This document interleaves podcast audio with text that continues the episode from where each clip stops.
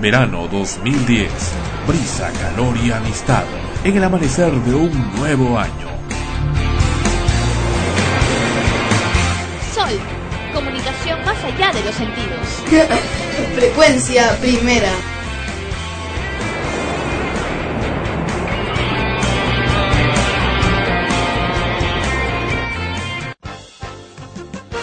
Extremos, episodio 90. Llega a ustedes por cortesía de cotear.pe.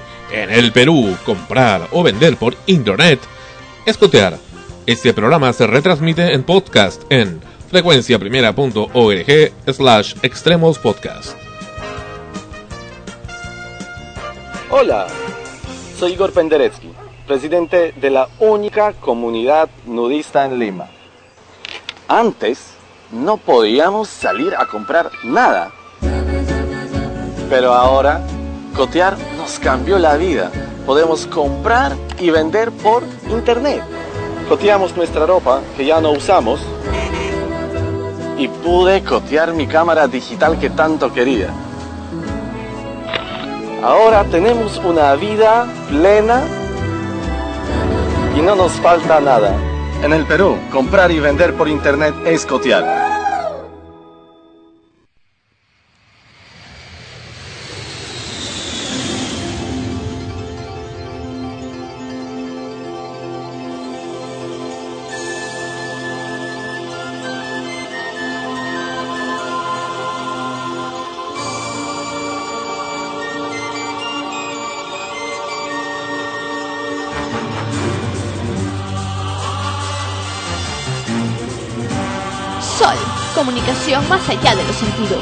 Frecuencia primera.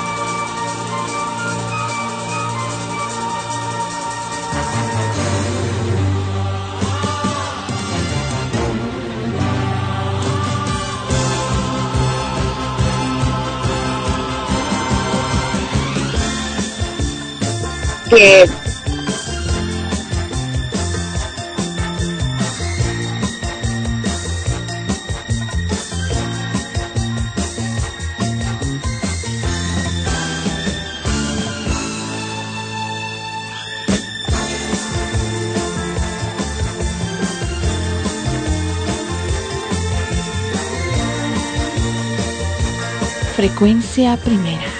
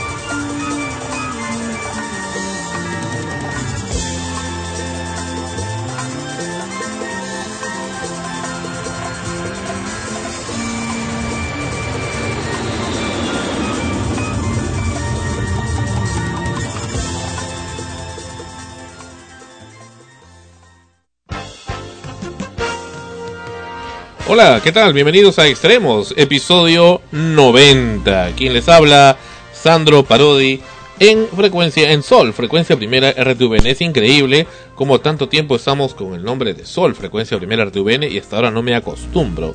Será porque no está Jem por aquí. Pero bueno, parece que la vamos a tener en unos minutos. A Jem junto a Ana Rosa, que en esos momentos se encuentra en Buenos Aires, Argentina, y su ausencia se hace sentir en los estudios de la radio. Bienvenidos al programa, pero bueno, estamos con Melissa, que está en el trono de Ana Rosa y hablándole a todo el público. Bienvenida, Melissa. ¿Cómo estás, Sandro? ¿Cómo A están falta de? Ana Rosa, Melissa. Estoy acá en el sitio de, de Ana Rosa, En pero, su trono. pero me falta mi laptop. Tu netbook. Sí, estoy así. Pero en realidad Ana Rosa es irreemplaza- irreemplazable. ¿ah? Yo la he extrañado mucho hoy día. No he tenido con quién reírme. Gracias. No he tenido de quién hablar de chicos guapos. No, no hemos tenido de quién conversar. Bueno, estamos, eh, hemos escuchado el tema Concord con Frank Purcell, un maravilloso tema instrumental. Y Concord es precisamente la aeronave, el modelo de aeronave que se utilizaba hace algún tiempo en el mundo, especialmente con la aerolínea Air France.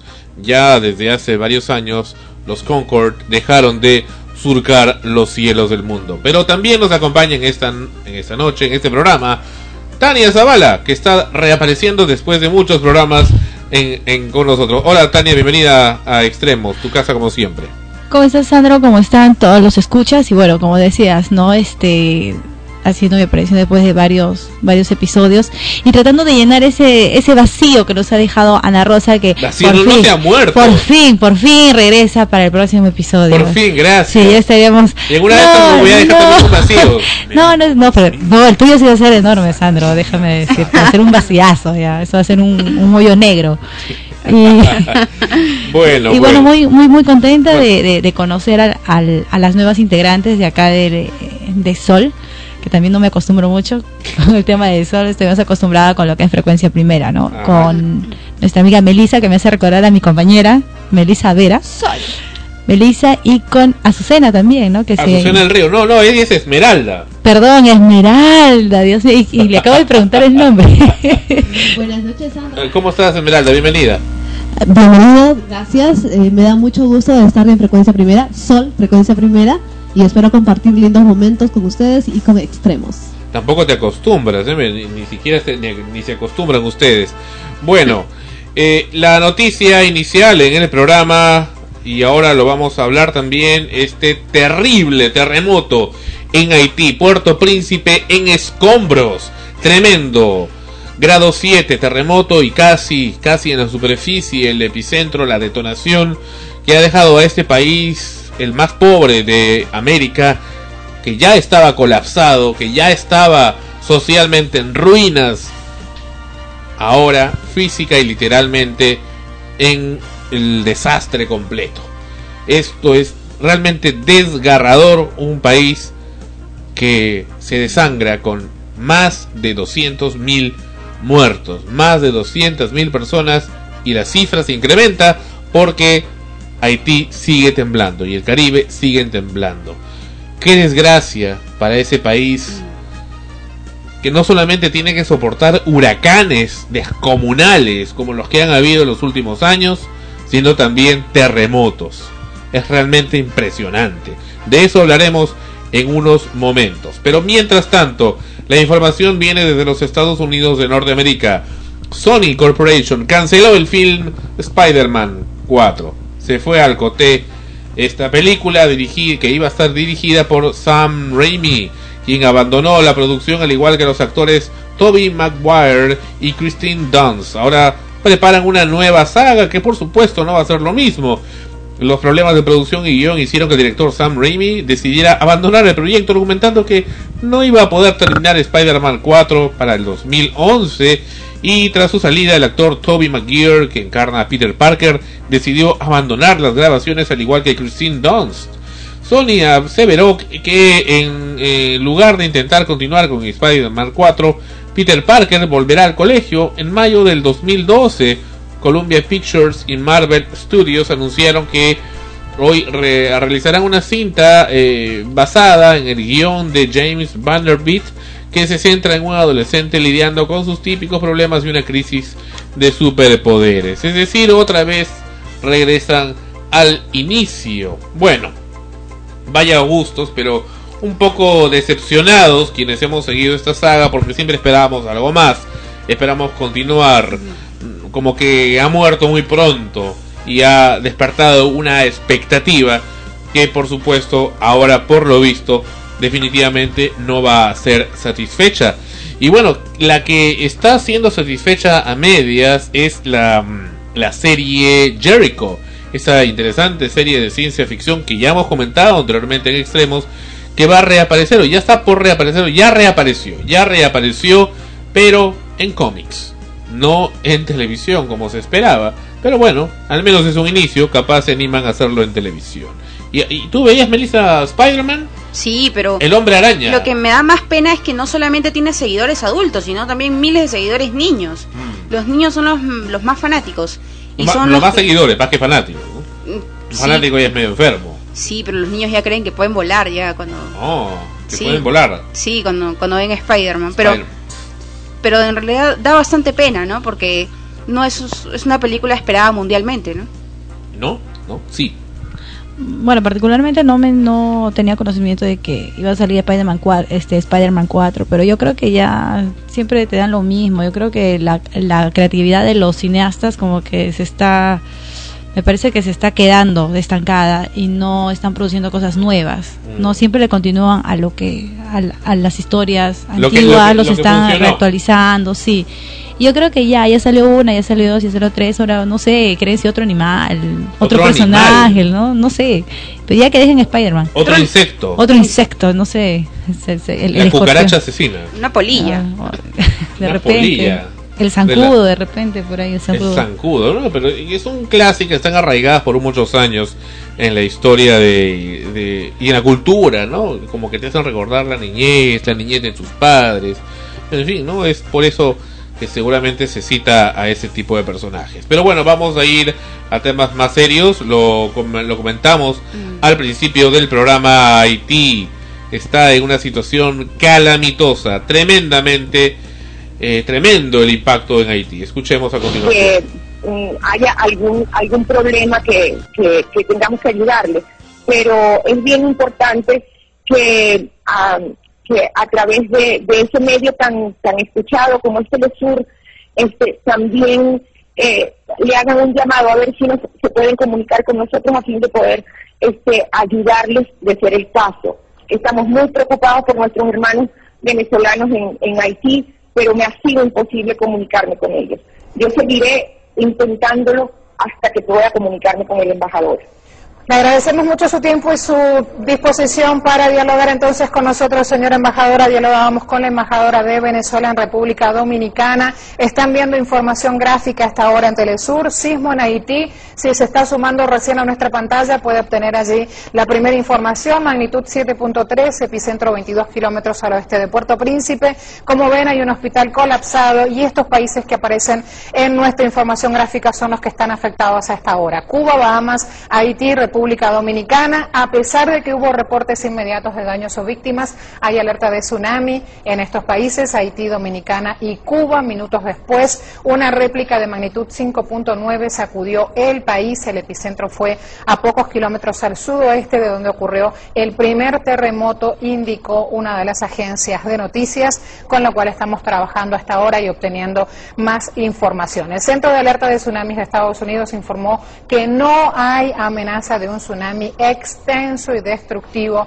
basado en información histórica sobre terremotos y tsunamis, pero hay posibilidades de un tsunami local que podría afectar costas ubicadas a no más de 100 kilómetros del epicentro del sismo, que como lo están viendo en información gráfica, el epicentro está ubicado en Haití.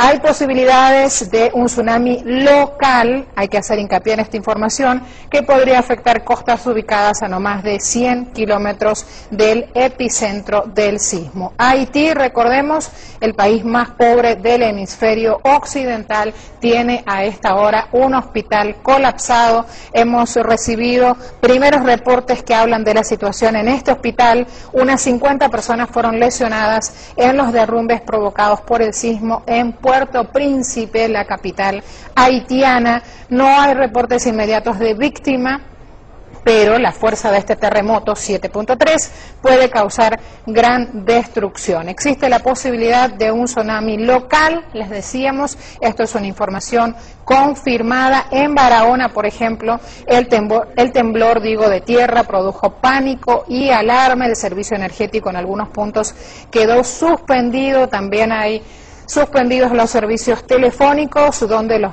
teléfonos móviles tuvieron también minutos sin comunicación. Estamos haciendo, estamos tratando de obtener un panorama completo de lo que está ocurriendo en la región. El diario La Nación Dominicana reporta que el pánico se apoderó por minutos de los habitantes de varias provincias del sur de la República Dominicana, las más cercanas a Haití, donde se localizó el epicentro de este fuerte temblor de tierra que sacudió la isla. Están viendo allí Haití entonces desplegado como epicentro de este movimiento de 7.3 en la escala de Richter. Seguimos en Dominicana con la información.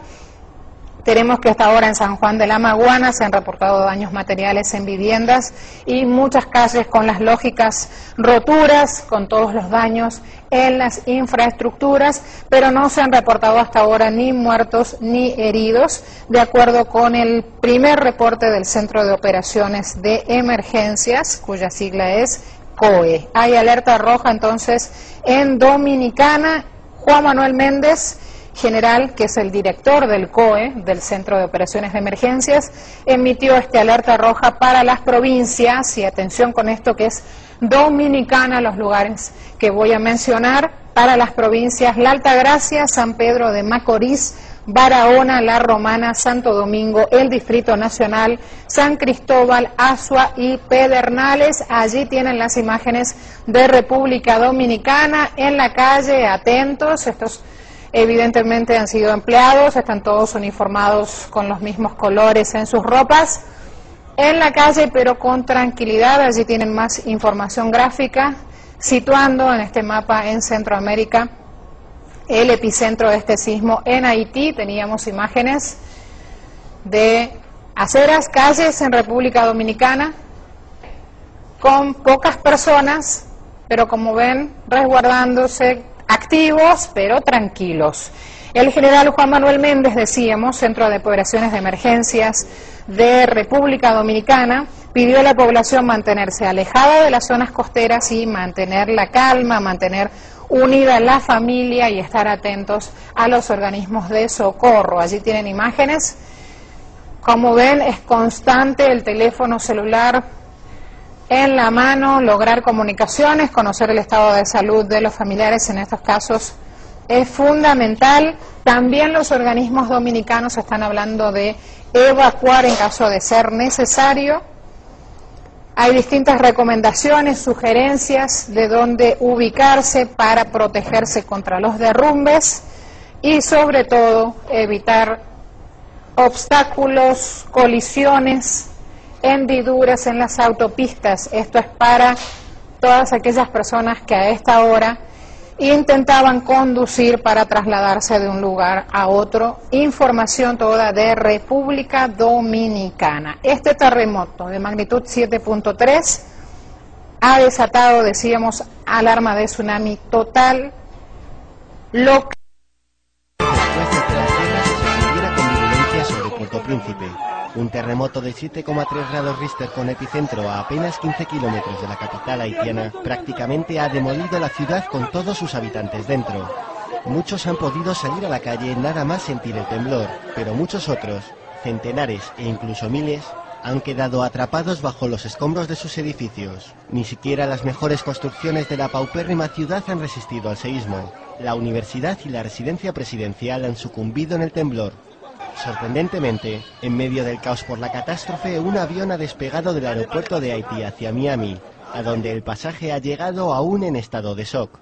Estaba todavía allí en la puerta preparado para subir al avión, justo allí dentro del edificio, y de repente ocurrió todo, se empezó a caer, a tambalearse y la gente salió volando, pasaportes, billetes, zapatos, todo por los aires. Una hora después nos ordenaron que subiéramos a bordo. Un montón de pasajeros estábamos demasiado asustados para subir al avión, pero finalmente lo hicimos, lo hicimos. Al terremoto le han seguido tres réplicas de entre 5 y 6 grados Richter, aunque de menor intensidad, no han hecho más que complicar las exiguas labores de rescate bajo los escombros. En el país más pobre de América, sin apenas infraestructuras ni servicios de ningún tipo, son los propios ciudadanos quienes retiran con sus manos los escombros en busca de supervivientes. Urge la ayuda internacional para que quede algo de esperanza a los habitantes de Puerto Príncipe. Estas son las informaciones internacionales que vamos recibiendo sobre el terremoto de Haití. Melissa Vera, recordada reportera de Frecuencia Primera, tiene también información en breve sobre Forte Haití. terremoto atingiu o Haiti, segundo o Serviço Geológico dos Estados Unidos. O tremor Hay más foi información sentido que também proviene de Brasil República Dominicana, sobre Cuba, Bahamas Haití. e As Las imágenes desde ya son impactantes, las que van llegando vía internet. Hay diferentes entidades que ya están eh, solicitando colectas, eh, entidades, personalidades, para ayudar a este ya devastado país antes de la catástrofe ocurrida. El Palacio Presidencial en ruinas, un poderoso terremoto de magnitud 7,0, en realidad 7,4 en la escala de Richter, sacudió el martes al país más pobre del hemisferio occidental, Haití, destruyendo el centro de la capital, Port Príncipe, que se teme que miles de personas hayan muerto. En efecto, más de 200.000. La fuerza del movimiento telúrico fue tal que la ciudad de millón y medio de habitantes quedó envuelta en una nube de polvo tras la caída de edificaciones, según dijeron testigos, con la, con la ciudad sumida en las sombras de la noche. Apenas ahora se está empezando a evaluar la magnitud real del desastre. Según la Cruz Roja, se teme que al menos 3 millones de personas hayan sido afectadas por este sismo que se produjo alrededor de las 5 de la tarde, siendo el peor que ha ocurrido en los últimos 200 años en este país del Caribe. Y aquí lo ofrecido Melissa Vera. Nos envía esta información. Nos dice que la Cruz Roja peruana, acá en el Perú, tiene una cuenta especial en el BBVA Banco Continental del Perú para ayudar a Haití.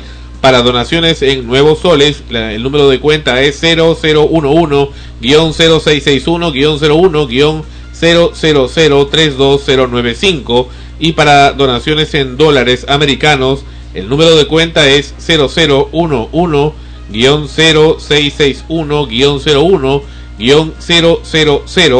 0011-0661-000-40241, repito, del BBVA Banco Continental del Perú. Para realizar una donación a través del internet con tarjeta de débito o de crédito, puede ingresar al website de la Cruz Roja Peruana. Esto es cruzroja.org.pe.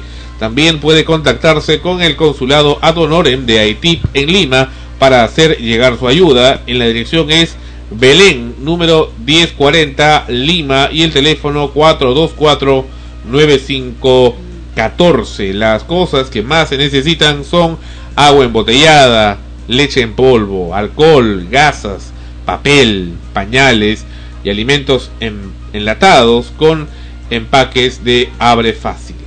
Realmente es, es impactante. Hay que realmente vivir algo así para entender la magnitud de la catástrofe que implica lo que está ocurriendo en Haití. Imagínense ustedes, amigos, eh, escuchas y, y aquí nuestros compañeros en el estudio, cómo es, ha ocurrido cerca de las 17 horas 5 de la tarde.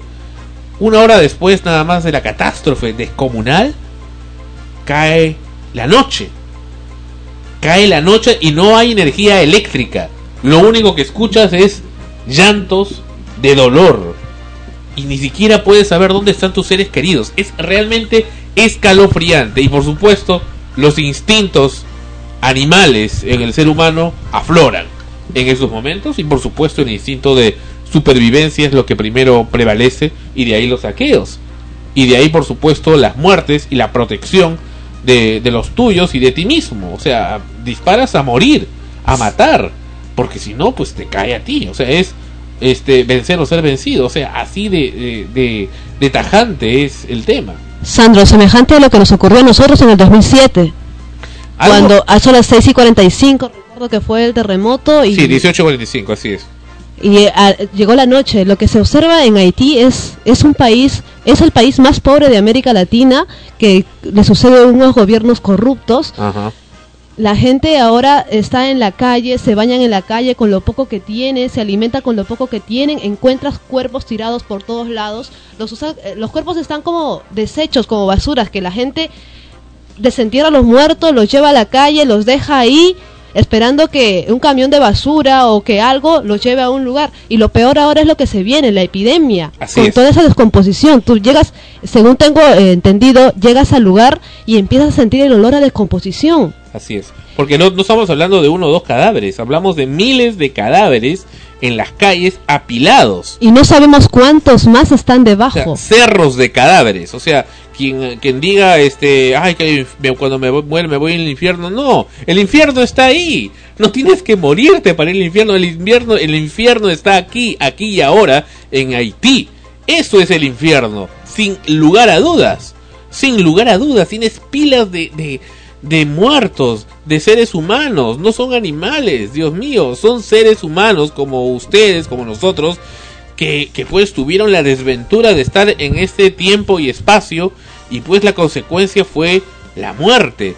Y ahora fíjense ustedes cómo es estar ahí y no poder salir. Peor todavía. Pero Sandro, eh, yo quería hacer una observación referente a este a este tema.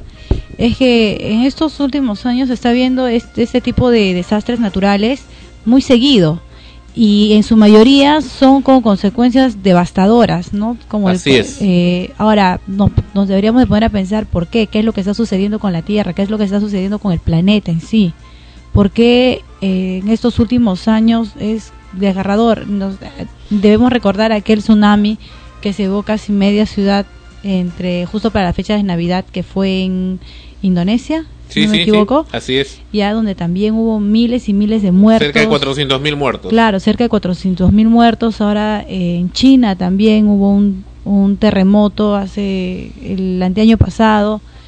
eh, el, el terremoto que hubo aquí en Pisco.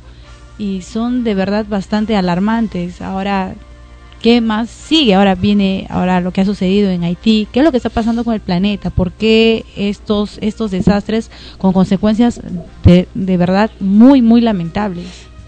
Y recuerdas que estábamos hablando con, contigo, Melissa, en el programa anterior, qué es lo que pasaba, qué es lo que pasaría si hubiera un desastre terrible, qué haría si fuera el fin del mundo, ¿te acuerdas que hablábamos? Claro, que todo el mundo No, fue en el programa ante anterior, creo, ¿no? más, más devoto que nunca. ¿Cómo? Todo el mundo se volvería más devoto que nunca.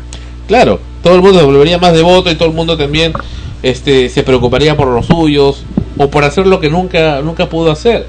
Entonces, y- yo te digo, frente a esas situaciones tan críticas, recuerdo en lo de Ica, por ejemplo, cuando ocurrió... Pero- Sí, sí, Fuimos los reyes, porque Ica está muchísimo mejor sí. que, que Haití en, en ese momento.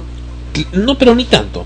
Mira, eh, no, no tan reyes entre comillas, porque también hubo pérdidas y grandes, que hasta ahora Ica no se recupera.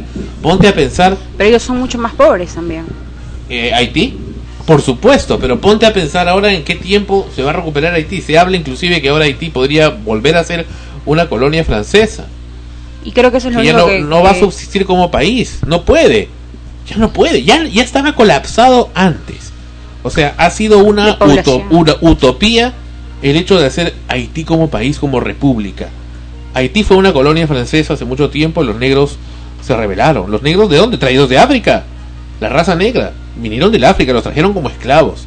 Se rebelaron, pero desventuradamente, precisamente por la tiranía de los dirigentes que tuvieron, no tuvieron éxito. Como existe en muchos países del África, donde explotan a la gente. Es una de las cosas más duras. Y, se, y afloran con situaciones como esta, como este terremoto que por supuesto nadie puede predecir que va a ocurrir, ¿no? Ni todos los brujos y, y practicantes del vudú haitiano podían suponer que iba a ocurrir esto. De haberlo sabido, se hubieran, hubieran tomado ellos las medidas correspondientes, pero pues ha devastado el lugar. Ha devastado, imagínate cuánta gente ahora está muerta. O sea, gente que ya no vive, ya no, lo- no va a estar contigo ahí. Es, es, eh, escuchaba al presidente de Haití que decía, bueno, no sé si por demagogia eh, o por acompañarlo, porque la verdad, no sé dónde voy a pasar esta noche. No sé dónde voy a dormir esta noche. No tengo idea. No tengo dónde dormir. Eso decía el presidente de Haití. ¿Qué te parece? Es lamentable, pero creo que ahora lo único que queda es mandar eh, ayuda, ¿no? Pero fíjate, eh, Melissa, cuando ocurrió lo de Ica, lo que estaba diciendo, recuerdo bien, por supuesto que fue, digamos, el comiencito, ¿no? El recién el principio del, del, del- de, ese, de ese sentimiento, pero las tiendas comenzaron a cerrar, las bodegas comenzaron a decir, no, no te atiendo, no, arroz, azúcar, rum, te acaparo todo, la primera necesidad se acapara, se cierran las tiendas, se cierran las clínicas eh, de, de atención, se cierran las tiendas, los comercios, todo lo normal se cierra, no hay Los, los buses empezaron a subir el precio, a incrementar el doble, el triple. Así es, no, no, no, yo voy hasta, Cali- hasta acá cinco cuadros nomás. No, o sea, te comienzan a la gente a poner sus condiciones. Ah, no quieres, perfecto, sigue nomás tu ruta. Sigue tu camino, si no quieres, perfecto, no te ruego. Lo malo que es que el que el que el que no ha sufrido el digamos en este caso el, el terremoto, el que no es víctima Ajá. por alguna razón cualquiera, saca provecho del que sí lo sí, sí lo sufrió, del que ha perdido su casa, del que no tiene que comer. Entonces, lo que pasó en, en, en Ica, por ejemplo, ¿no? La gente, como, como tú bien comentabas, Sandro, los, los bodegueros eh, empezaron a, a cerrar sus puertas y a vender por debajo sobre los precios y la gente sin casa, sin comida y sin dinero. O sea, imagínate estar en esa situación. O sea, no hace falta decir, o sea, que Haití es- está peor que lo que está en Ica, porque si les preguntamos a ellos, seguro que ellos nos dirían lo mismo que, que te diría una persona que está en Haití, que el dolor fue igual, la tragedia fue igual, perdieron a un familiar, perdieron muchos, hijos, o a toda su perdieron familia. todos, o toda su familia, ¿no? Pero Sandro, a ver, ¿tú qué harías si, por ejemplo, ocurriera acá, tú tuvieras un negocio y ocurriera un terremoto acá en Lima? ¿Qué harías? Tienes que ser solidario. Tienes que ser solidario. O sea, ¿qué piensas? Me voy a enriquecer y voy a ganar lo que nunca pensé que iba a ganar. No, pero de repente no pensarías, o sea, está bien ser solidario, pero también pensarías en tu familia, en que no Correcto. pasen ellos necesidad. Perfecto, yo les doy a ellos, pero si tengo algo para vender, lo vendo. Pero no tengo por qué vender un vaso con agua, por ejemplo, Ah, no, a pues. 10 mil soles, ¿no? no aprovecharse de la situación y incluso se ve lo mismo que se ve se vivió acá en Ica que la misma gente la misma población empiezan de día normal pero de noche empiezan a saquearse entre ellos en vez de apoyarse de ayudarse de salir todos Es adelante el instinto, instinto de supervivencia. Sí. A- acá, Ahí el más fuerte, pues. No, acá veíamos como también cuando iban a Pisco decían, va a haber tsunami, hay tsunami. Y pasaban los camiones con comida y, y la- y los militares tenían que intervenir a matar. Porque si no, pues se llevan la comida de todo el mundo. Lo peor era que había gente que no era no era víctima, ya que no era damnificada, mejor dicho, pero sin embargo estaba en las colas recibiendo su, Oh. sus víveres, por ejemplo, no y, y casi la, la mayoría de gente damnificada se quejaba de eso, que para ellos que realmente eran damnificados no alcanzaba la donación, porque se llevaba toda la gente que nada tenía que ver ahí. Incluso los empadronaron y toda la cosa, pero ni así fue suficiente. Sorpresivamente, sin ninguna explicación, se suspendió a última hora la participación del equipo de rescate USAR del Cuerpo de Bomberos Voluntarios del Perú, que iban a viajar junto a la comitiva peruana que viajó a Haití para entregar ayuda humanitaria. El equipo especializado en rescates que participó en el terremoto de Pisco en el año 2007 fue activado desde las 11 de la mañana del miércoles y fueron seleccionados 24 integrantes para la misión, pero a las eh, 19 horas 7 de la noche de ese día fue desactivado por la presidencia del Consejo de Ministros, que prefirió incluir a una comitiva de periodistas, políticos y miembros de una ONG. Increíble. O sea, prefería ir Velázquez Quesquén con su entorno a pasearse por Haití antes que vayan expertos en rescate. Pues, esa gente que va a ir ahí, va a levantar una piedra, va a levantar un ladrillo. Le va a dar No, a no va tragar, a ser, so- no, a no, solamente van a mirar y decir aquí estamos. Esa gente, yo no sé qué tiene en el cerebro. Escuchemos. Sí. Como hemos anunciado, estamos con el coronel Larry Lynch, que él es el director de unidades especializadas de rescate. Le agradecemos su presencia aquí en la primera hora y, en primer lugar, eh, un poco preguntarle los detalles respecto a este desembarco, que primero iban y ahora no, no han podido ir todavía, y en fin, y ustedes han señalado que es por darle prioridad a los políticos. Bueno, buenos días, gracias por la invitación.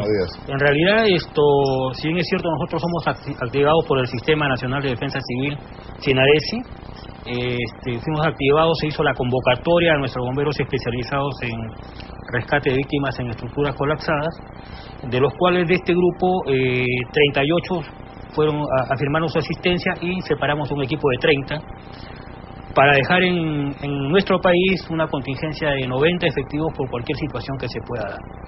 Eh, si bien es cierto, esta gente se preparó, pidieron sus permisos en sus trabajos, porque todos somos voluntarios, y seis y media de la tarde recibimos una llamada telefónica indicándonos que quedábamos en stand-by.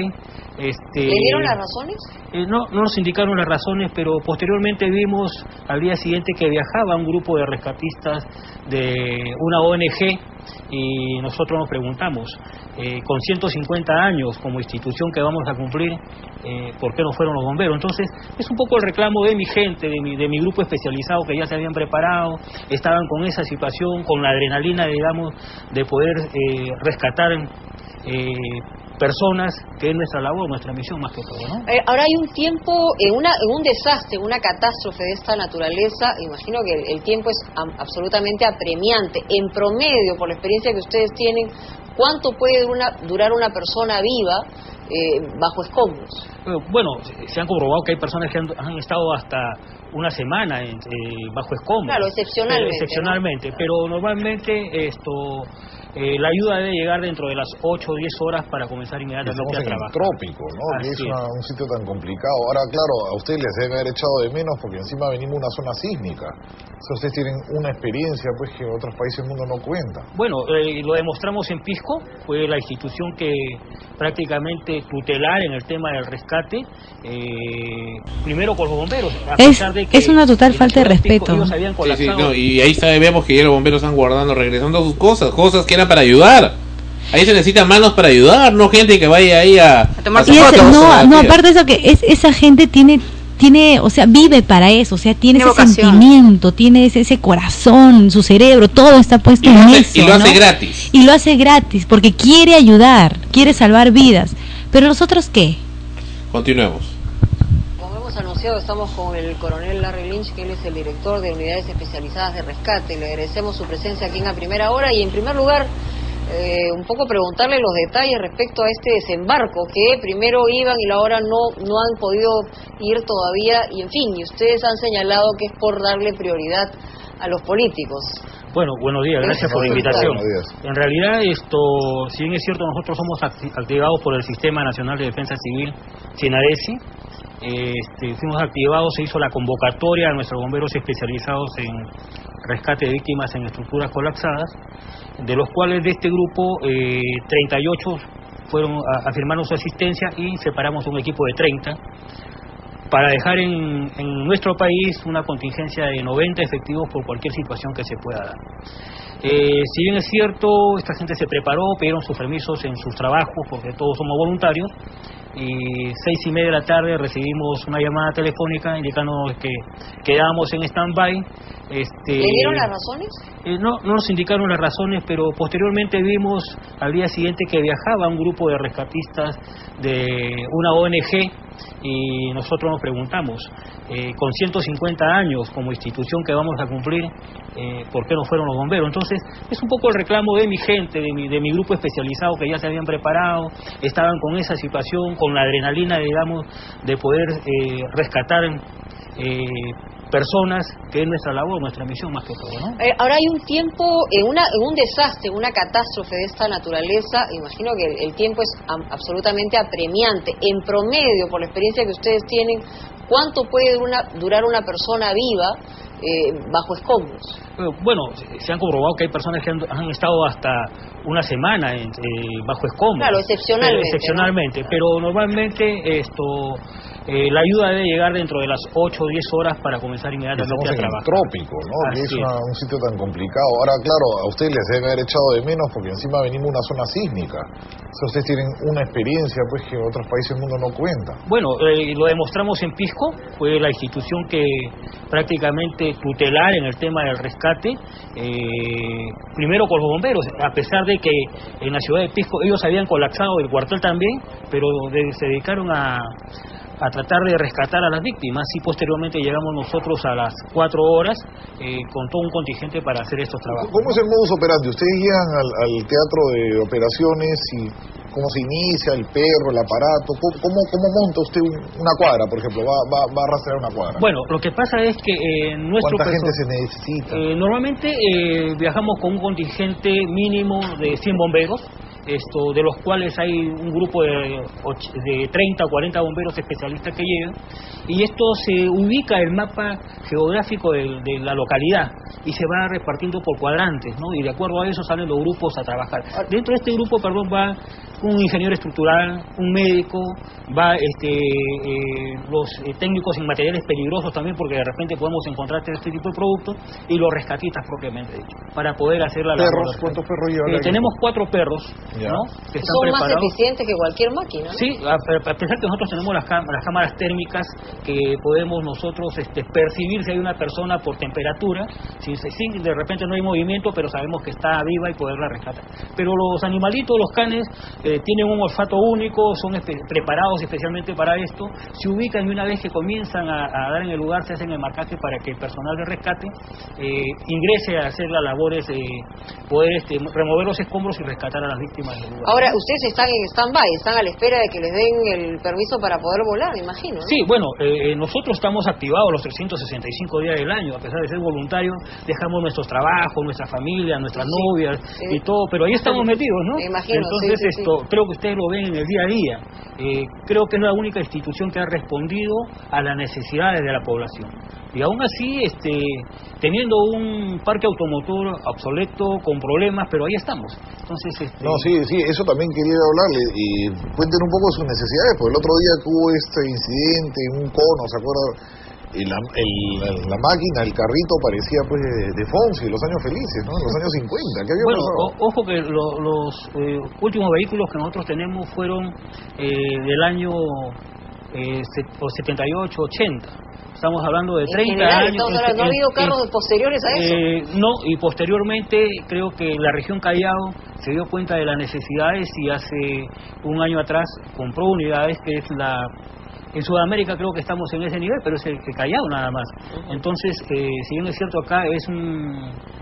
eh, no un reclamo, creo que las autoridades políticas como municipalidades, regiones, el mismo gobierno deben de interesarse un poco por el tema del cuerpo bombero, porque la respuesta que nosotros podamos dar no es para nosotros, mejor dicho, estos vehículos no nos los vamos a llevar a nuestra casa ni nada por el estilo, es para dar una mejor respuesta a la comunidad. Tiene mucha razón el coronel Lynch. Y bueno, eso es lo que ocurrió. Prefirieron irse los políticos antes que los verdaderos especialistas. Pero no sé por qué dicen que no hay espacio, pero se, monta otro avión, otro Antonov de la Fuerza Aérea del Perú y se acabó. Hay un montón, en todo caso una línea aérea privada y que tantas hay ahora nuevas acá en el Perú. Presta su avión y listo, sale para allá. Claro, podrían haber buscado una empresa que tenga un poco de responsabilidad social y que se sienta un poco identificado con el problema, ¿no? ¿Qué tanto problema había? O sea, Aparte, siempre hay no espacio para ayuda. Por supuesto, o sea, me- me, parece realmente ridícula la respuesta del gobierno frente a esto y, y encima que si tienen esa dificultad de transporte, que es realmente bastante mezquina, pues si se ayuda tiene que ayudarse bien, encima le den prioridad a gente que no tenía nada que hacer. Yo no sé qué hace el señor Velaje Jesquén Y en todo caso, ¿y allá qué van a hacer ahí? Nada, nada. Pos- posar para la foto porque ellos no van a estar cargando cadáveres, no van a estar buscando heridos, no van a estar curando a nadie. Los periodistas menos, simplemente van a hacer tomas y se acabó. O sea, y, encima son periodistas que deberían, su mismo medio, costearles el viaje. O sea, qué gracioso, ¿no? O sea, yo me voy para allá para agregarlo a mi currículum, ¿no? Soy soy reportero este, en zona de desastre, qué bacán, mira. Para ponerlo en mi currículum, mira, yo Qué llegué, ¿no? Tenemos también que estar un poquito eh, pendientes nosotros de esa situación en la que vive nuestro país. que personas sabiendo que necesitan ayuda, voy yo a mi, mi individualismo, voy yo a no, no sé qué voy a hacer allá o voy a hacer pocas cosas em, y limito la salida a personas que verdaderamente pueden ayudar. y consumo.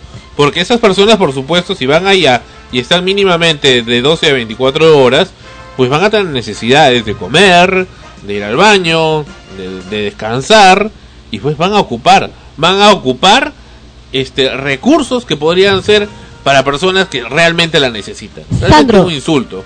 Sandro, ¿qué te parece si acá en Extremos hacemos una llamada a toda a la- alguna línea, a una entidad privada que desee o necesite o quiera apoyar a estos bomberos Claro que para sí. que puedan viajar?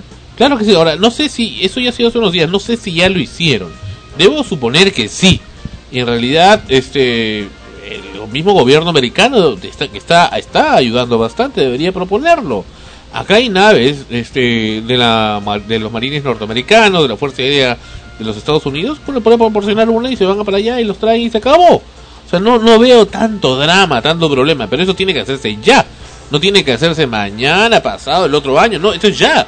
Los cadáveres están ahí y se están en estado de putrefacción y sabe Dios si hay gente realmente viva que está ahí que puede aún ser salvada. Y- Realmente pongámonos a pensar en el valor de la vida de la persona humana. Incluso este estaba escuchando también en, en, en esta entrevista que le hicieron esto ellos estaban llevando incluso a, a canes, ¿no? Así es, a perros amaestrados. Claro, porque ellos este en, en este tipo de, de desastres son los que colaboran bastante en caso de que haya cadáveres o, o se encuentren personas vivas y, y, se, y- y se- y se les pueda rescatar. A esto yo creo que la, pre- la prioridad tenía que haberse dado a esta gente que está especializada. Más que tener las ganas, es gente que está preparada y que tiene todos los conocimientos para este tipo de, de, de hechos, ¿no? Lo que los demás, pues la verdad que el país cada día nos sorprende más, los gobernantes nos sorprenden cada día más con estas Nuestros actitudes, ¿no? representantes. Nuestro señor, claro, nuestros representantes, imagínate, este, el, el, el Perú es una cajita de Pandora, pero yo creo que en este caso la mezquindad pudo más y es una pena que no se pueda ayudar de manera activa como, como se hubiese deseado eh, eh, enviando estos, que eran solo 30 personas que iban a ir y que no se les haya dado prioridad y simplemente pues como siempre ellos están ahí, ¿no? Y cosa, es una curiosa, y vergüenza, de cosa curiosa, cosa curiosa, estos coleguitas que iban ahí no dieron cuenta de eso, fíjate, ¿No? ¿no? Es una ellos, pena. ellos no han hablado de eso, qué curioso, ¿eh? Qué Mm. curioso. o sea, bueno, ya sabemos de, de qué diario. En fin, regresamos, regresa Extremos en unos momentos. Episodio 90.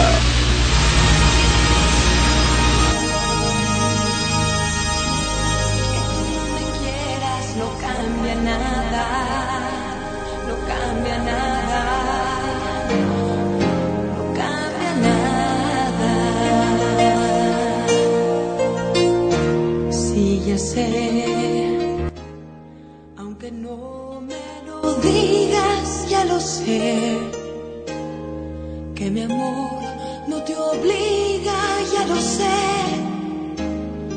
a quererme también. Sí, ya sé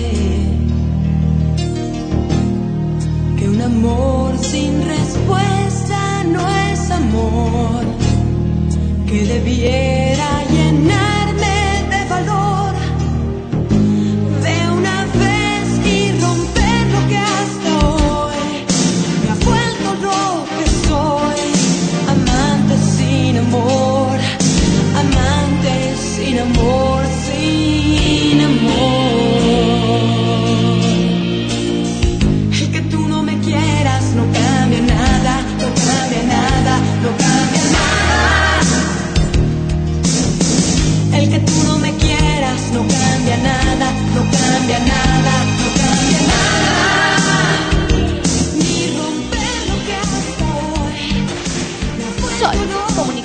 más allá de los sentidos. Frecuencia primera. Amante sin amor, sin amor. Sí, ya sé que este amor te fastidia, ya lo sé. Que debiera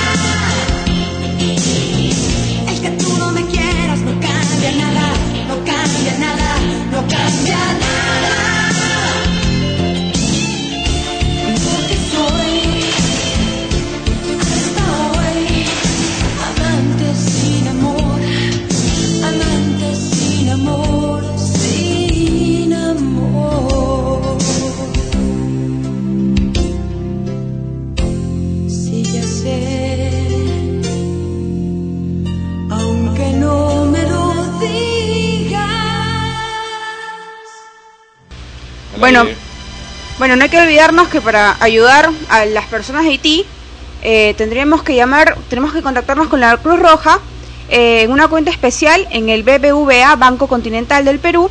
Eh, para las donaciones en soles, el número de cuenta es el 0011-0661-01-000-00032095.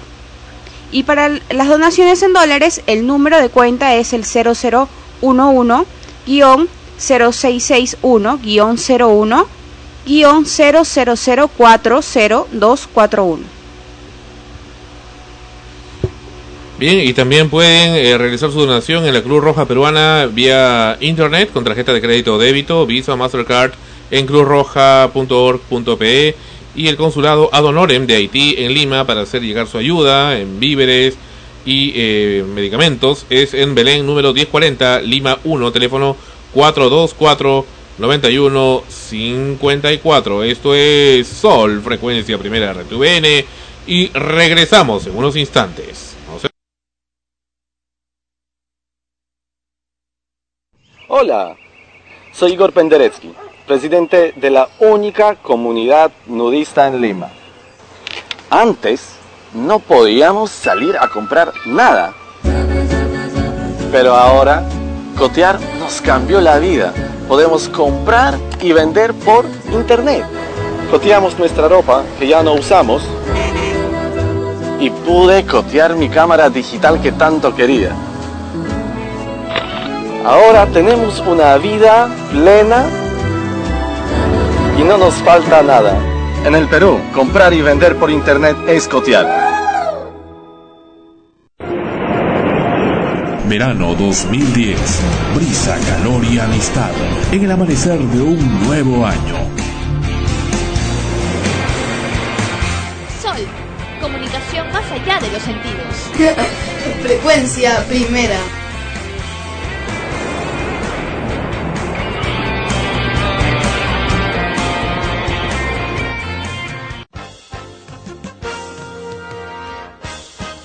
Continuamos con el programa Extremos. Y bien, hace ya varios episodios hemos estado eh, presentando el tema de los eh, ruidos molestos en el distrito de La Victoria. Hemos presentado diversos reportes que han eh, ejemplificado esto. Inclusive también, como ustedes amigos escuchas han podido apreciar, hemos encontrado funcionarios de la municipalidad de La Victoria quienes manifiestan que bueno que eh, desconocen qué norma pueden aplicar al respecto y lo cual por supuesto nos ha dado eh, una bastante preocupación. También algunos funcionarios en su momento como ustedes amigos escuchas han podido apreciar tanto en audio como en video respectivamente eh, han dicho que bueno que la municipalidad no puede hacer nada frente a los ruidos molestos de alarmas de vehículo en la calle puesto que no tienen a quién sancionar y tampoco tienen una grúa con la cual puedan remover el vehículo. Y en fin que eso no es ningún problema que en realidad eso es algo normal. Todo esto es lo que se ha dicho pero frente a ello existe el paralelo que eh, en efecto la municipalidad del distrito de la Victoria en Lima Perú tiene una eh, sugerencia de medio ambiente y ecología. Y esta sugerencia precisamente en diferentes medios hemos apreciado también ha hecho diversas campañas públicas, inclusive hasta con clowns, con una serie de elementos bastante vistosos para eh, promover el, eh, evitar, por supuesto, los ruidos molestos y la contaminación acústica. Precisamente al respecto estamos en comunicación con la ingeniero Marta Fideles Moll, quien es subgerente de Medio Ambiente y Ecología de la Municipalidad de La Victoria, quien muy gentilmente nos eh, ha atendido desde el primer momento que le hemos contactado para que nos informe acerca, primero acerca de cuál es la, la verdadera política oficial que tiene la Municipalidad de La Victoria y su sugerencia frente al problema de la contaminación acústica, también que nos comente sobre las actividades que realiza eh, su sugerencia y por supuesto, y eso es interesante también saber, qué posición tiene respecto a esta situación que recurrente, ¿no? que ya hemos estado comentando en el programa. Bienvenida, ingeniera eh, Fidel, al programa. Aló, buenos días, buenas noches, ¿cómo está? ¿Qué tal? ¿Cómo está? Ah, ¿qué tal? Qué, qué gusto, dígame. Sí, bueno, le estaba consultando, ingeniera eh, Fidel. Dígame, ¿qué eh, posición tiene la Municipalidad de La Victoria frente al problema de los ruidos molestos, concretamente de alarmas de vehículo? Bueno, mire, como usted sabe, nosotros recién el año, recién tenemos un año que se ha creado la Oficina de Ecología y Medio Ambiente y bueno, esto ha sido como esta gestión.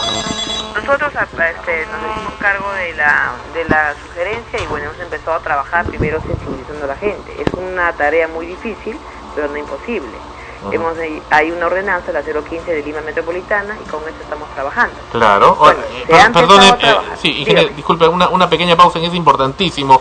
Perdone que le interrumpa, mil perdones.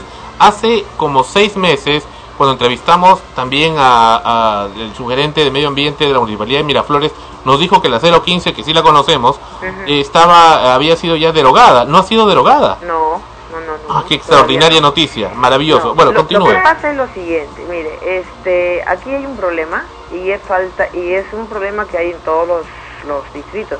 Ajá. Nadie está sensibilizado contra los ruidos molestos. Es una campaña y yo les este, felicito a ustedes de que estén empezando ya a hacer una campaña verdadera. Hay, y, hasta los medios tienen que también tener un poco de sensibilidad ante este problema.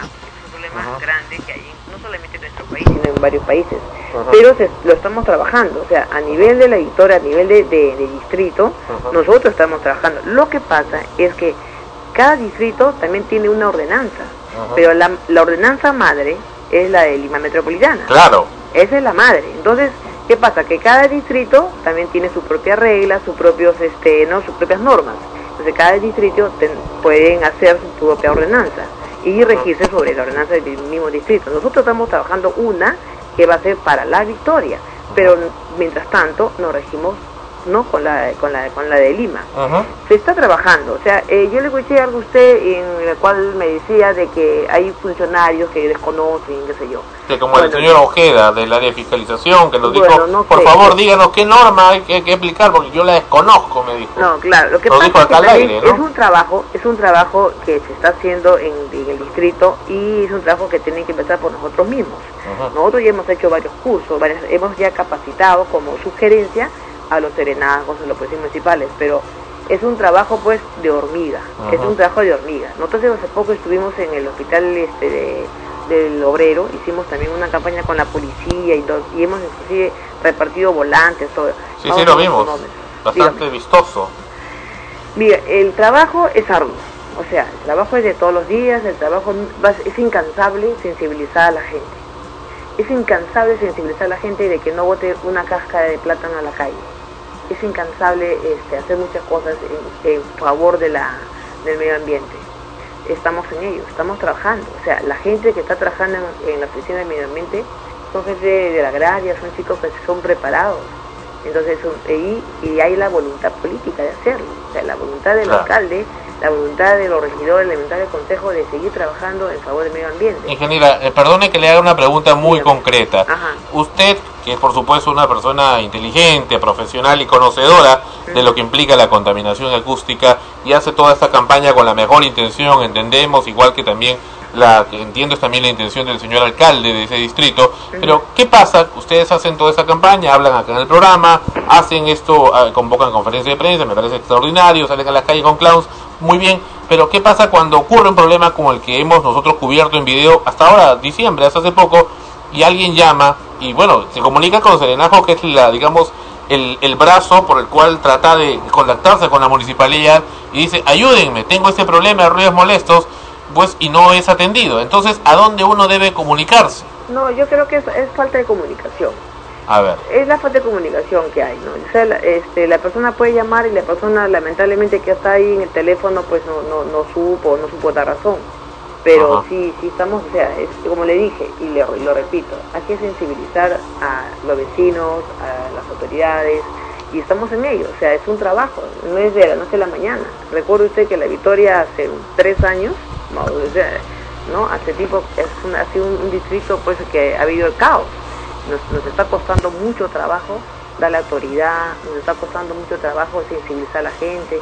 Entonces, es un trabajo de tres años en la cual de verdad yo le invito a usted a salir a Camara, a salir a Pozos Azules, a salir a, a- a sensibilizar a la gente, porque a la gente a veces ni le importa. Ponen Con el mayor parlantes gusto. en todo, ponen sus parlantes en, en, en lo alto de una de un, de un techo para todo volumen Así es. y, a ver, y, y dicen, a ver, ahora, ahora qué, qué pasa, ¿no? Entonces, es difícil, pero no imposible. Pero bueno, claro, pero ustedes tienen que imponerse como no, autoridad. nosotros, tengo eso, eso a usted que no le quepa la menor Pero duda. entonces, digamos que si uno llama a Serenazgo, a Policía Municipal, y vienen con este tipo de respuestas realmente irritantes, uno debe entonces contactarles a ustedes, gra- grabar el material y, y presentárselo a ustedes como queja. Mire, Esa claro, sería la, la metódica. vecino- Lo que pasa es que el vecino no solamente debe quedarse con el teléfono en la mano.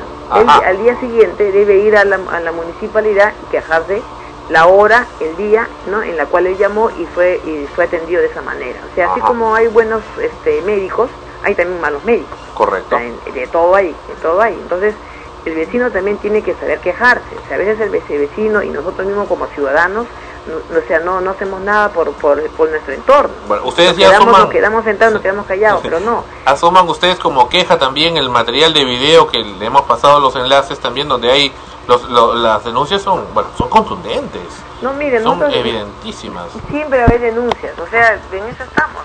No, no, no, que no le quepa la menor duda que nosotros seguimos trabajando en ello. No vamos a lo sea 100%, ¿no?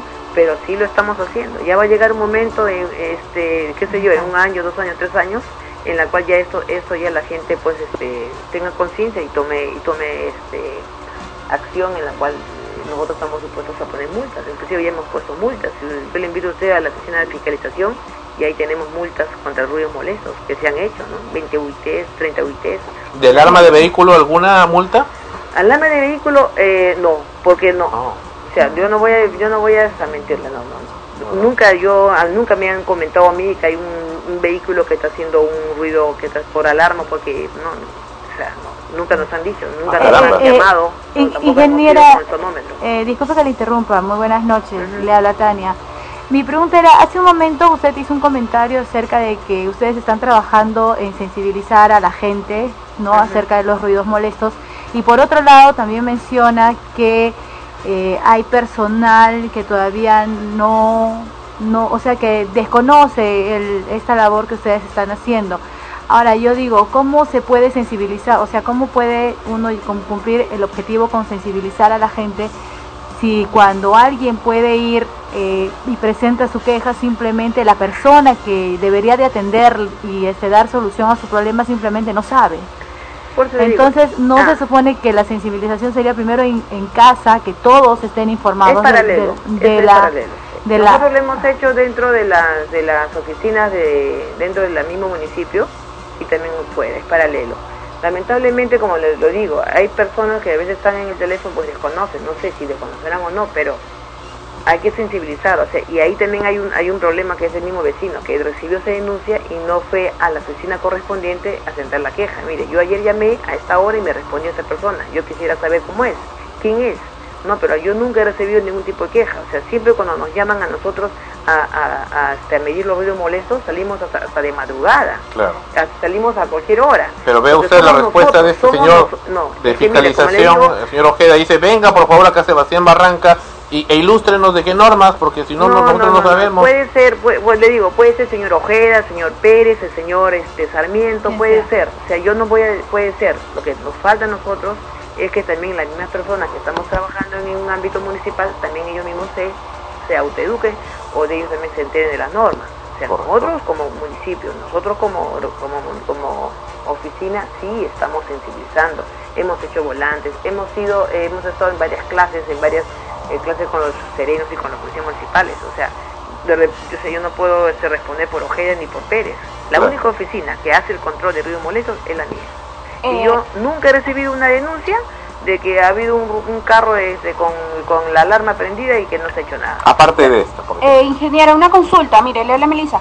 Eh, usted dice que nunca le han comunicado ni le han pasado la voz de ruidos molestos. No, no, no. Eso quiere yo me decir- refiero, De- me de refiero vehículos, de arma. vehículo que me están comentando. Claro, y eso quiere decir entonces que si, bueno, si en caso no hay una denuncia del ciudadano, el serenazgo no, no, no verifica eso. la policía municipal O la No, policía- pues, eh, lo que te comento es lo siguiente. Nosotros tenemos un sonómetro. Tú tienes que poner la multa cuando el sonómetro te marca más de 50, más de 70, más de 80, dependiendo de los casos. decibeles así es ¿Ok? No, son 70 decibeles. Yo no voy a ponerle una multa a un vehículo que la alarma ha sonado hace cuatro días o tres días y sin, el- sin haber hecho la medición. ¿Me entiendes? Entonces, la medición es muy importante cuando hay esos casos. Eso es Perdóname, pasado. eh, ingeniera, pero si usted, eh, como ha citado al comienzo de la entrevista, citó usted la norma 015 de la Municipalidad de Lima Metropolitana, y la norma habla inclusive, si usted la, debe ser por supuesto conocedora de esa norma, que independientemente de los decibeles, si ese ruido es considerado molesto por los vecinos o irritante o perjudica la salud de la comunidad, entonces debe ser sancionado. Claro. Y si, si hay No, un no solamente reiterativo... la policía, si usted, se- si usted lee me- este, también la norma, también es la misma policía, no solamente la municipalidad.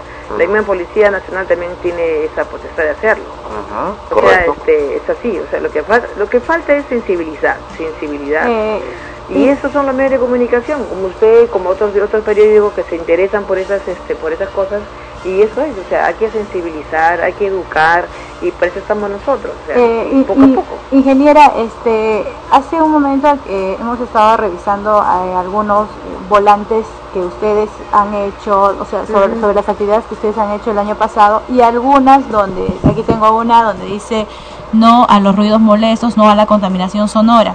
Pero creo que acá falta algo muy importante que es explicar por qué, o sea, el por qué no a esta contaminación, qué, o sea, cuáles son las, las, las consecuencias que al final esto acarrea. Creo que si las personas supieran cuáles eh, cuáles serían, o sea, cuáles son las consecuencias, como por ejemplo causa de estrés, ¿no? Eh, Físicas y mentales. eh, ¿no? físicas y, y- este, mentales entonces entonces creo que daños. creo que es- eh, sería una forma más efectiva de poder eh, sensibilizar porque si a mí me dicen cállate y no me dicen por qué me tengo que callar simplemente yo sigo haciendo mi bulla no No, claro. creo que de repente este cuál cuál es la el, el método que ustedes están utilizando para que puedan llegar hacia la población y evitar este tipo de contaminación Bueno, nosotros hacemos campañas. Ya usted ve un método muy este, ha sido la campaña que hemos hecho en el hospital, una campaña, eh, no solamente una, hemos hecho en Gamarra.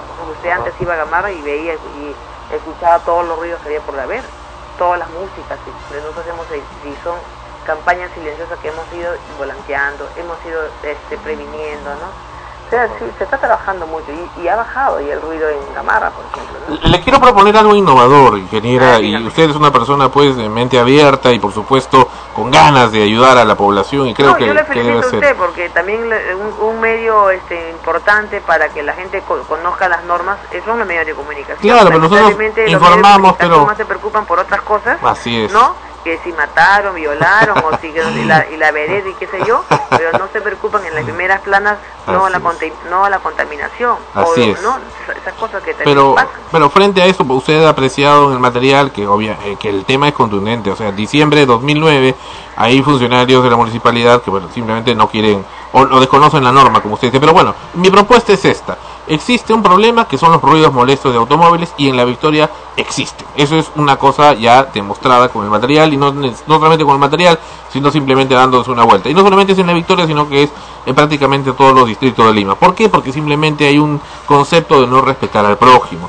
¿Qué tal si en una de estas podemos, y acá los reporteros y reporteras del programa se comprometen, yo mismo como productor, a ir con las cámaras y con todo lo necesario, y hacemos pues una, una redada. Si hay ya sanciones, pues ¿por qué no ir con ustedes con la municipalidad y aplicar sanciones a quienes estén infringiendo esa norma? Claro, no, no, no hay ningún problema. Nosotros siempre salimos, o sea, siempre tenemos nuestras campañas y Ajá. dentro de nuestro plan de operativo institucional del año 2010 tenemos Correcto. campañas. Ahora, Ustedes ustedes... están invitados cordialmente a la campaña que hagamos pues en, las, en, las, en los centros este, comerciales más grandes, ¿no? Puede ser Gamarra, puede ser Pueblos Azules, no sé, ¿no? Donde esté, este, o al lado de los hospitales, porque siempre hay que estar, y siempre hay que estar, y siempre hay que Se estar. ponen ahí el carro y lo dejan sonando todo el día, ¿no? Es tremendo. A veces, pues, dejas el carro ahí y pasó alguien, un amigo del ajeno y quiso hacer algo y empezó a sonar. No, lo hacen sonar porque les da placer hacerle sonar, ¿no? Como presentamos en ese en esa peña Wenli, me parece, de la Plaza Banco Cápac, donde el dueño o el hijo del dueño tiene el- le gusta hacer eso por placer, ¿no? Y por demostración de poder. Entonces, frente a autoridades que no actúan, pues entonces es donde nos llama la atención. él era prim- yo, o sea, vecinos nunca hemos recibido ese tipo de denuncia. Bueno, aquí la tiene y No, todo que nos vamos digo, a comunicar más seguido. Yo estoy tomando nota, o sea, ¿Usted vio el material en video que le hemos presentado? No, le diría, le diría, le mentiría si digo que Le sí. invito a que lo revise, es muy interesante y constituye pues por supuesto material para el Distrito de la Victoria. Antes de retirarnos, aquí eh, Esmeralda con una pregunta. Ingeniera Marta, ¿me escucha? Sí, sí, sí, Eh, la escucho. Le tengo una pregunta. ¿Ustedes bien han hecho campañas de contaminación sonora, contaminación visual o ambiental? ¿Han hecho alguna evaluación de estas campañas? Porque no tan solo no es hacer las campañas por hacerlas, Pero sino ver los resultados. Claro que hay resultados. Y hay resultados. ¿Qué- qué te invito incremento, a- qué a baja de- Gamarra es una prueba evidencial de eso. Antes tú veías en Gamarra en todo sitio, en todo, en todo sitio que se vendían esos este los, los CDs a todo volumen Ajá. y tenías de esos puestitos en todos lados. Los CDs piratas. Pues yo te invito ahora este, a Gamarra y vamos a ver si los, si los ves. Perfecto. Ya no están adentro Muy bien. están afuera, pero sin embargo, y estando afuera también ya están medidos. Ellos Excelente. ya saben de que si ellos nuevamente vuelven, pueden ser decomisados, todas sus cosas van a ser decomisadas. O sea, sí hay resultados. Esos No sonómetros. No, es, no al sí. 100%, Correcto. pero sí hay resultados. ¿Esos sonómetros que ustedes tienen están debidamente homologados por Indecopi? Claro, Sí. Perfecto. Perfecto. Bueno, ha quedado muy claro entonces, ingeniera. Melissa ya se alista con las cámaras para poder coordinar con ustedes para hacer No esa hay problema. cobertura. Ya usted tiene este mi teléfono Y, y, es- y esperamos pues que, realmente sancionen a quienes merecen ser sancionados no, hay para, la- sanciones. Para que la victoria, este, si bien es un distrito popular, sea un distrito pues de donde marque el respeto que debe haber No, es eso, a la persona humana. Ya en el segundo periodo va a ver usted cómo, cómo la victoria va a tener otra cara. Maravilloso. Excelente. Muchísimas gracias y un honor de tenerla en el programa. Ok, mucho gusto. Gracias, hasta luego. Bien, ha sido con nosotros la ingeniero Marta Fidel Small. Ella es subgerente de Medio Ambiente y Ecología. Y desde Buenos Aires, Argentina, nos informan por interno. Ana Rosa y Jem ya se alistan. Se alistan, eh, bravo. ¿Qué, qué, qué te dijo Ana Rosa? Está, nos comunicó en interno, ¿verdad? Sí, nos dijo que ya está lista para hablar con, con todos nosotros. Está con Fabiana Íncola también, Y con, creo. los, y con todos los escuchas de acá de Sol Frecuencia Primera y Extremos. Aquí con alguna información extrema también, hay algo que le estoy envidiando. Ha conversado con Terry. Terry, ¿qué es eso? Con ¿Un Terry, chocolate? ¿Qué? Con Terry. El amor de Candy. Terry ¿Quién no se acuerda de. Candy Candy? Oh. Así, así que nos tiene unas así buenazas. Si me buscas tú a mí. Ah, y habló con Candy, que bueno, acá llegado curso, un curso de doblaje con, con Cecilia Gisbert, la que hizo pues la voz de inolvidable de Candy Candy. La que siempre decía, ¿estás llorando? Decía Candy, ¿no? Una vocecita así bien. Bueno, una, y, y bueno, en Arroz se dio a visitar pues a la tierra del inolvidable Juanito Matasuegra. Ay, también conoció a, a, Fabiana, tu, tu amor de hace muchos años, amor imposible. Ya regresamos, regresamos. Ay, no quiere contar. Episodio 43, ahí se habló todo eso. Regresamos con Extremos en Sol, frecuencia primera RTVN. Viene Alejandro Lerner con Todo a Pulmón. El tema anterior era de Sasha y se llamaba Todo mi amor. Y ahora Todo a Pulmón con Alejandro Lerner en Sol, frecuencia primera RTVN.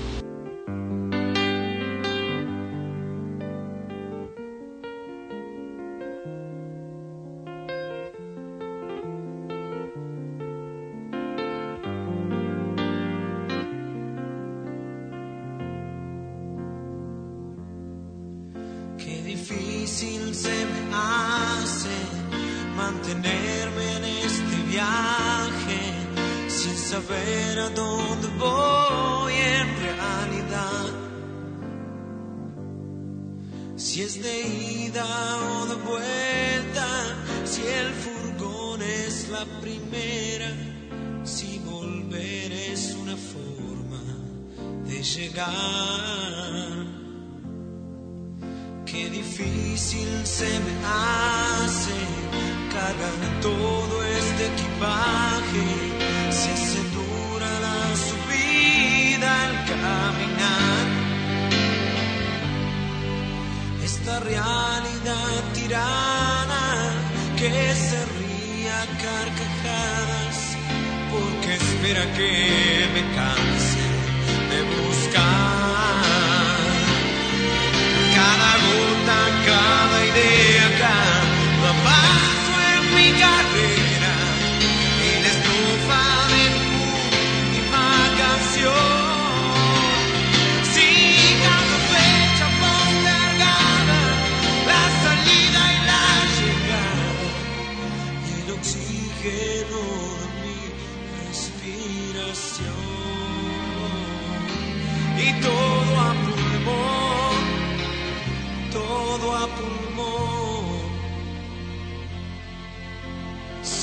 comunicación más allá de los sentidos.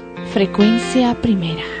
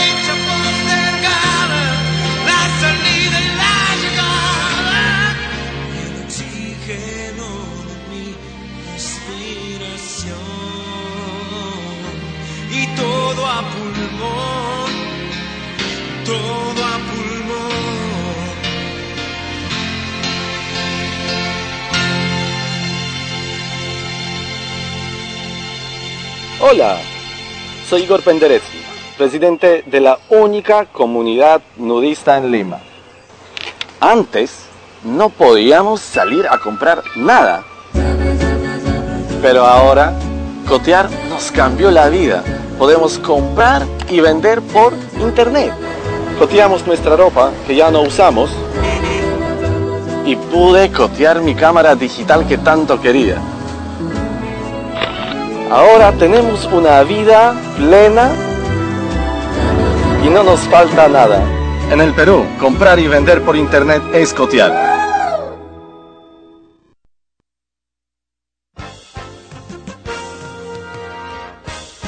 Extremos, episodio 90 y desde Buenos Aires, Argentina. Está aquí con nosotros Ana Rosa saliendo. Hola. ¡Bravo! ¿Qué tal? Ahora estás en el teléfono. No nos libramos de ti, estás en el teléfono. Hola, ¿qué tal? Claro, acá estoy. ¿Qué se siente? ¿Qué se Acá, siente? te- acá el aplauso de la, de la platea acá del programa. Ya, ¿cómo estás? ¿Cómo te va? Bien, muy bien. Argentina, Buenos Aires es muy muy bonito. Justo estaba comentando contigo, ¿no? En interno, que están acá unos brasileros también tocándonos su música. Desnudos. Los brasileños son Bueno, se gente muy ardiente. El piso del hotel en shortcito, que ya es bastante... Pero mi corazón. Ajá. Melissa, acá te hace preguntas. Ana Rosa, estoy aburrida. Fuerte, porque no Estoy aburrida, Ana Rosa. ¿Estás aburrida? Sí. ¿Qué falto yo, pues? Sí, no tenido con quién reírme hoy día. Uy, que seré payaso. No, nada que ver, sino que tú sabes que nosotros chismeamos. Estoy aburrida acá con Sandro. ya pronto llego, ya la otra semana estoy ahí. Ya llega. Bueno, cuéntanos, ¿qué has hecho hoy en Buenos Aires? Bueno, vine especialmente para seguir un curso de doblaje para actores con Cecilia Gisbert. Para quienes saben, o quienes no saben quién es Cecilia Gisbert, eh, muy conocida al menos en Perú y en parte de, de- de Latinoamérica y Europa, fue quien le hizo la voz, el doblaje de voz al personaje de Candy, ¿sí? Candy Candy. Y bueno, con ella he seguido el curso, ya, ya lo terminé, muy bonito, muy interesante. Eh, y también conocí a Andrés Turnes, quien hizo la voz de Terry, Terry Lancaster, para envidia de todas las chicas por allá. Justo sobre eso te quería preguntar, ¿qué sentiste cuando escuchaste la voz de Terry? Es que no sentí, primero que me quedé petrificada. no sintió, ¿cómo es eso? Ya no puede. ¿Cómo es eso que no sentiste? ¿Qué, ¿Qué pasó? ¿Qué pasó? Cuenta. Sí, digo, lo que pasa es que nos dieron una dirección, Cecilia nos dio la dirección de, de Terry, de Andrés, ¿no? Y fuimos y ya no vivía ahí, ya te Andrés. imaginas la- el golpe al corazón cuando me dijeron que ya no vivía ahí, pero el señor eh, enseguida me dijo, pero él se ha mudado acá y nos indicó así tal cual donde estaba y fuimos para allá porque estaba con, con Jem, que me estaba acompañando Ajá. y, y bueno, ¿no? Lo vimos. Primero estábamos eh, esperando que porque estaba con un señor ahí y esperando que se desocupara. Ya se había dado cuenta de que teníamos algún interés porque nos miraba de reojo. Ajá, ajá. y ya, bueno, ¿no? Nos acercamos y... ¿Cómo habrán estado para que se dé persona, cuenta? Muy encantador. ¿Aló? Sí, claro. ¿Cómo, no digo, cómo las habrá visto ustedes para que el señor se, se, se diera Yo cuenta? estaba temblando. estaba temblando. eh, bueno, nos atendió muy, muy bien, con mucho cariño. Hizo la voz de Terry, yo casi me desmayo. Hizo la clásica frase cuando le dice a, a Candy, no llores, pecosa. Pero que yo también lo puedo hacer, que es cualquier. No llores, pecosa. Ya lo hago mejor y no cobro. No, ese es acento español, es acento argentino. No llores, pecosa. No, no sé, otra voz. Bien, y está Esmeralda acá también, que ha llegado al programa, es la nueva integrante, de- la integrante del bebé. Hola, Ana Rosa. Sabe lo que le espera. No sabe lo que le espera, dice. No, sabe, pues, no sabe. No, yo, yo encantada, Ana Rosa, de conocerlos. Me encanta el grupo, me encanta Extremos. Desde ahorita ya soy fan ya. Así dicen todos el primer programa. Ah, Sí, ese, así, así nos engañan a todos. Queremos pues que, que queremos un grupazo ahí. ya cuando llegue, para que no se aburra, llegaré con muchas novedades. ¿Quién es burra? Y regalos. Con bastantes chistes para que nos hagas reír. Y dime, este, ¿y qué, qué más han hecho ya aparte de esto? Bueno, hemos conocido... ¿Han comido bien? ¿Cómo? ¿Has comido bien? Eh, sí, fuimos a comer pastas, lasaña, hoy comí lasaña de nuevo porque ayer comimos una lasaña que es aún, no nos gustó mucho, Ajá. pero sí estuvo riquísima. Hemos comido ravioles, Ah, vaya. fuimos a comer parrilla y una pizza, la comimos entre las dos, y milanesa, las milanesas acá son gigantes, inmensas, con jamón, queso, un montón de cosas.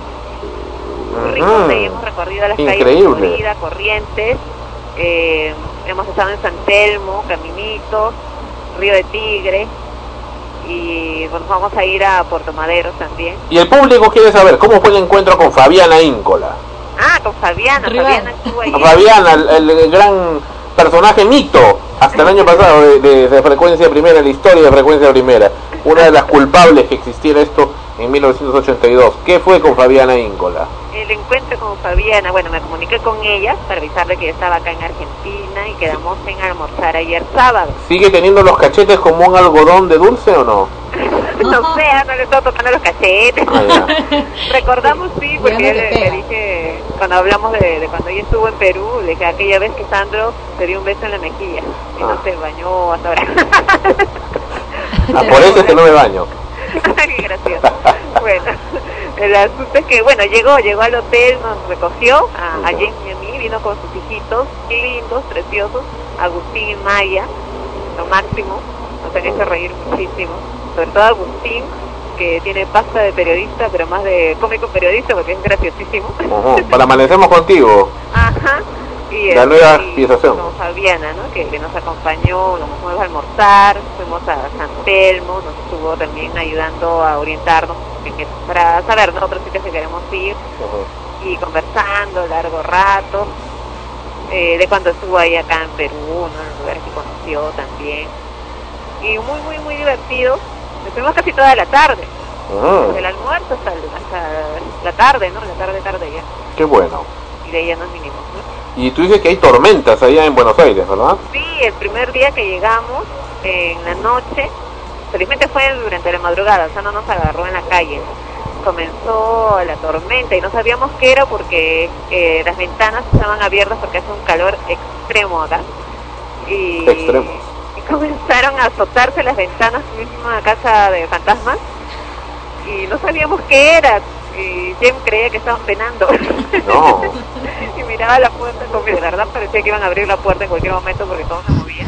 Ya. Y de pronto yo sentía que caía el agua y dije, es una tormenta. Y vi el resplandor, los rayos, no sé qué cosa sería, ¿no? Mm. que, que llegaba y le digo, no, es una tormenta. Y ya nos tranquilizamos, ¿no? Pero la, no pudimos dormir casi toda la noche por el ruido de, las- de las ventanas, las puertas que se azotaban. Caramba. Pero eso es eso. Ya luego, ayer ha habido otra lluvia en las mañanas, muy temprano, pero lluvia, lluvia, lluvia nomás, o sea, no, no tan fuerte. Y ya no, ahora, hoy hace, ha hecho un calor eh, de 32 grados acá en, en Argentina. Y por ahí está Sol, para que nos hable o no. A ver, O, o ya se sobró, va a cobrar, no sé, esta mujer. se Bueno, fue, sí, se, se iba a fue. ver a los brasileños. Ah, qué fraude. Sol, comunicación más allá de los sentidos. Frecuencia primera. Bueno, ya se fue Sol. Se fue Jen, perdón. Jem, sí, está allá, está, está en el, donde están bailando. ¿No, ¿No la puedes traer? Ah, ¿cómo la traigo? Dejo el teléfono y... A ver, llámala, llámala. Mira, Acá te esperamos en el, en el estudio. A ver.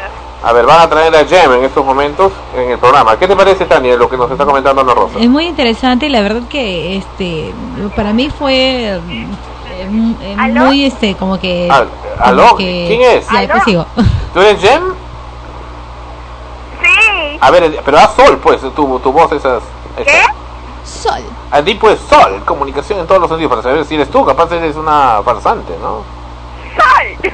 Ah, sí, sí es, bueno, pero está con un poco de tragos, por eso habla así. Salió medio rasposo había salido. No, muy bueno, bueno, ¿y qué tal? ¿Qué tal han pasado? Muy bien, estamos aquí, este, estoy grabando, iba a grabar hasta que me llamaste, pues. ¿Qué ibas a grabar? ¿Ah? ¿Qué ibas a grabar? Iba a grabar unos brasileros bailando samba, Desnudos. por supuesto. Oh, caramba. Bueno, bueno, orgiástico, ok, ya, sigue nomás, entonces Jem, provecho. Provecho, sigue, sigue, continúa en tu, en lo que estabas haciendo. Gracias, sí, pues me interrumpes. Ok, chao. Ok, ok, al Bien, lado. y ahí se va Jem entonces en su fugaz participación. Al- Sí, bueno, hola Ana Rosa, ¿qué tal? Ya está de Ahí vuelta. estuvo Jem. Sí, ya, ya apreciamos, parece que ahora sí está pilas, ¿ah? No sé qué le han, qué le han, qué le han dado a ella. Lo brasileño, lo brasileño. ¿Cómo? Nada. Censurado, ok, ya. Dice lo que han cosa, visto. Otra cosa. ¿Aló? ¿Cómo, cómo, qué? Sí, no, digo, otra cosa para tu tranquilidad cuando quieras venir a Argentina es que acá no hay ruidos de alarmas de carro. Oh, maravilloso, me voy inmediatamente. Estuvimos investigando eh, el por qué, no sé qué- cómo habían podido erradicar eso, pero al parecer pues no han tenido gran problema con ello. Es más, no existe ninguna legislación que, que sancione el ruido de alarmas de carro porque simplemente los carros no colocan su alarma como acá. Ah, caramba. Eh, solamente la colocan la alarma que, que si fuerzas el carro suena Mm. o si no la alarma silenciosa esa que, que ves que la luz se prende pero solamente le suena al, al propietario Como debería ser, ¿no? Acá, bueno, hace muchos años era y así. el hecho es como te digo que no hay ninguna ley es más que todo una cuestión de respeto Así es. No, los argentinos eh, tienen mucha conciencia de respeto hacia los demás eh, de no hacer nada que provoque el malestar de, de- de los demás no Sí, me comentabas, sí, me comentabas que en eh, Argentina, bueno, todos, todos son muy formalitos, van al, tienen mucho teatro. Tú has ido mucho al teatro en esos días también. He ido dos veces al teatro, muy bonitas las obras que, que he visto. Eh, hay, por ejemplo, desde el jueves, viernes, este, noches de teatro, ¿no? Y tú, comenzando porque hay muchos teatros en comparación con Lima, caminas y cada cuadra creo que hay un teatro, ¿no? Entonces ves a la gente en las noches eh, ya preparándose para ir al teatro, al, más que al cine incluso, bueno, al cine también, ¿no? Pero están así, listos para ir al teatro. Y cuando hemos ido al cine también, por ejemplo, eh, igual, no, no se ponen a hablar.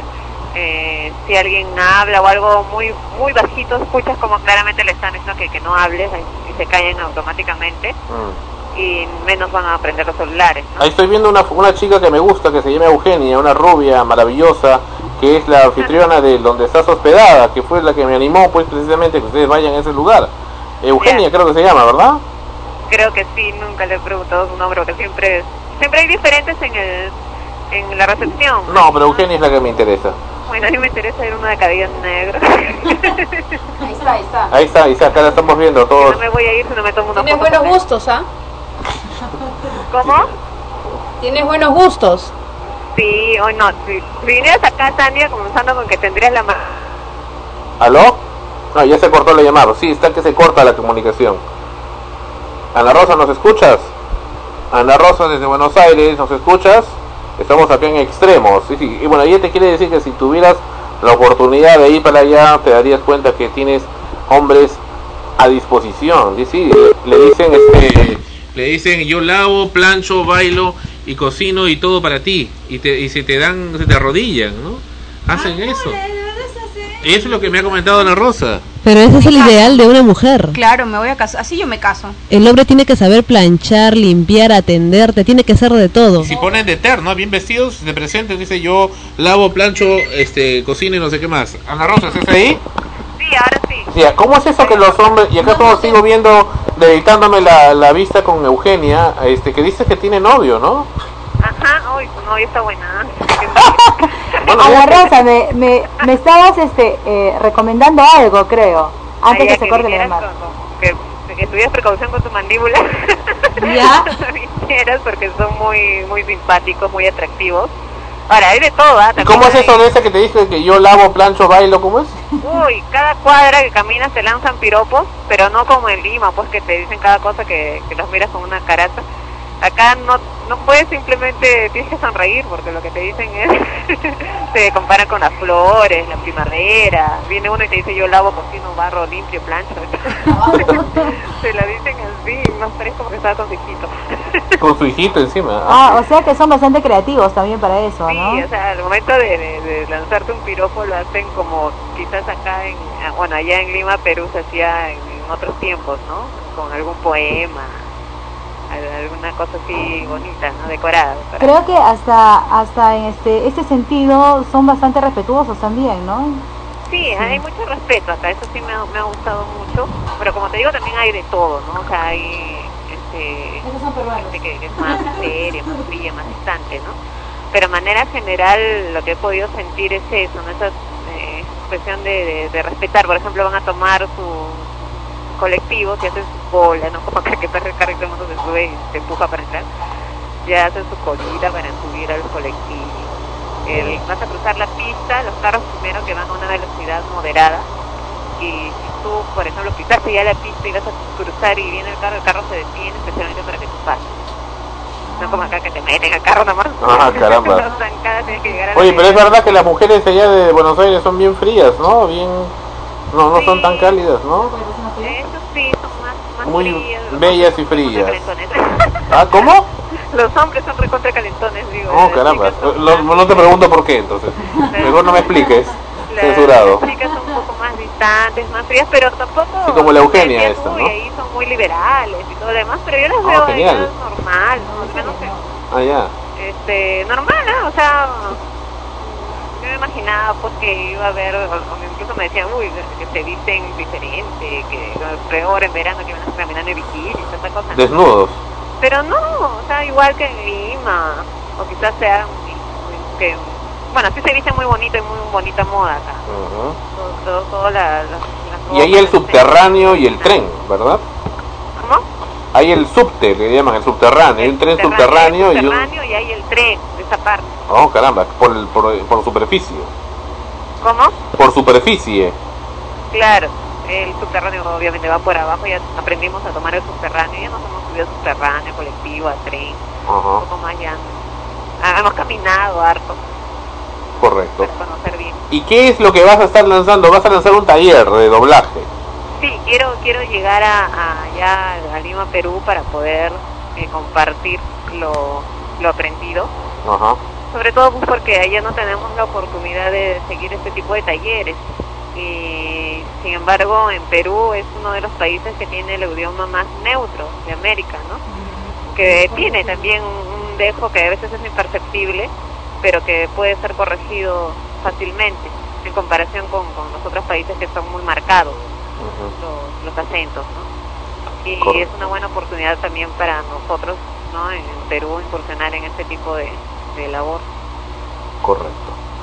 Bueno, Ana Rosa, ha sido un gusto tenerte aquí en el programa. Como siempre, en esto, bueno, aunque sea por teléfono, nos hubiera gustado que estés todo el espacio vía Skype, pero Parece que no funcionó la netbook. Sí, me da cólera haber llegado a Argentina con mi netbook y no poder usarla. Pero una sugerencia, busca a la mano amiga de Juanito Matasuegra que seguro te va a solucionar todos tus problemas. Juanito Matasuegra no parecido para nada, solamente cuando, cuando había que comer. Ah, bueno, y, y pregúntale a Eugenia entonces. Tampoco le dije, no sabía. Eso No sabe esa mujer, no A su enamorado. Está buenazo. Bueno, a él sí me gustaría preguntarle, pero lamentablemente no lo he visto hoy.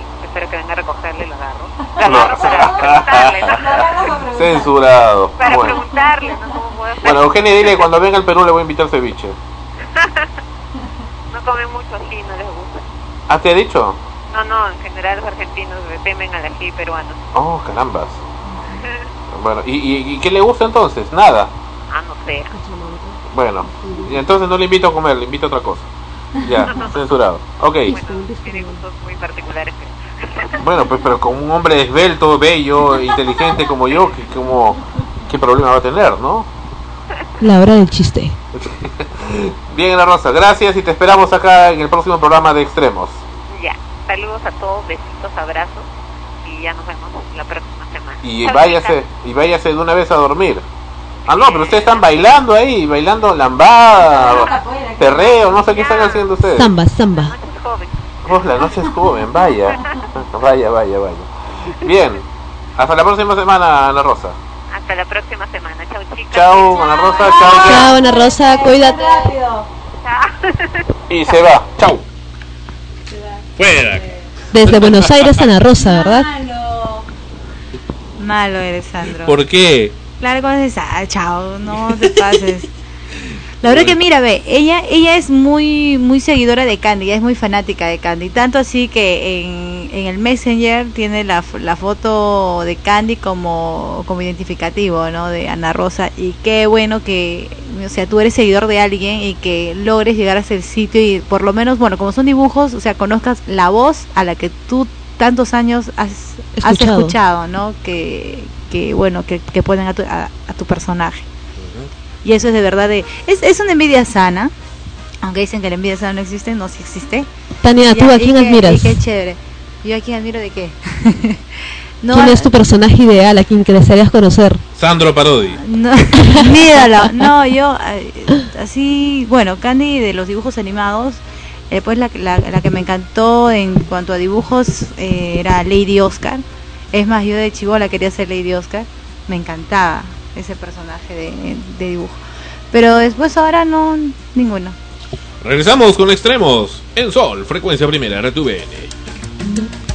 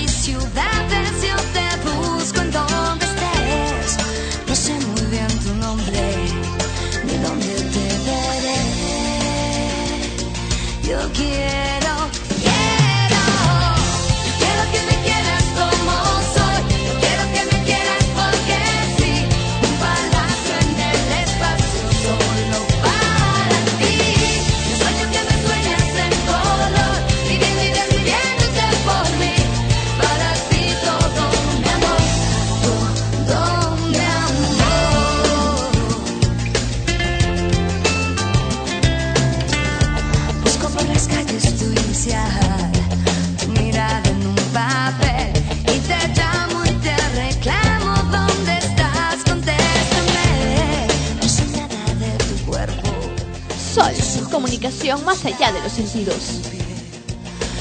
Frecuencia primera.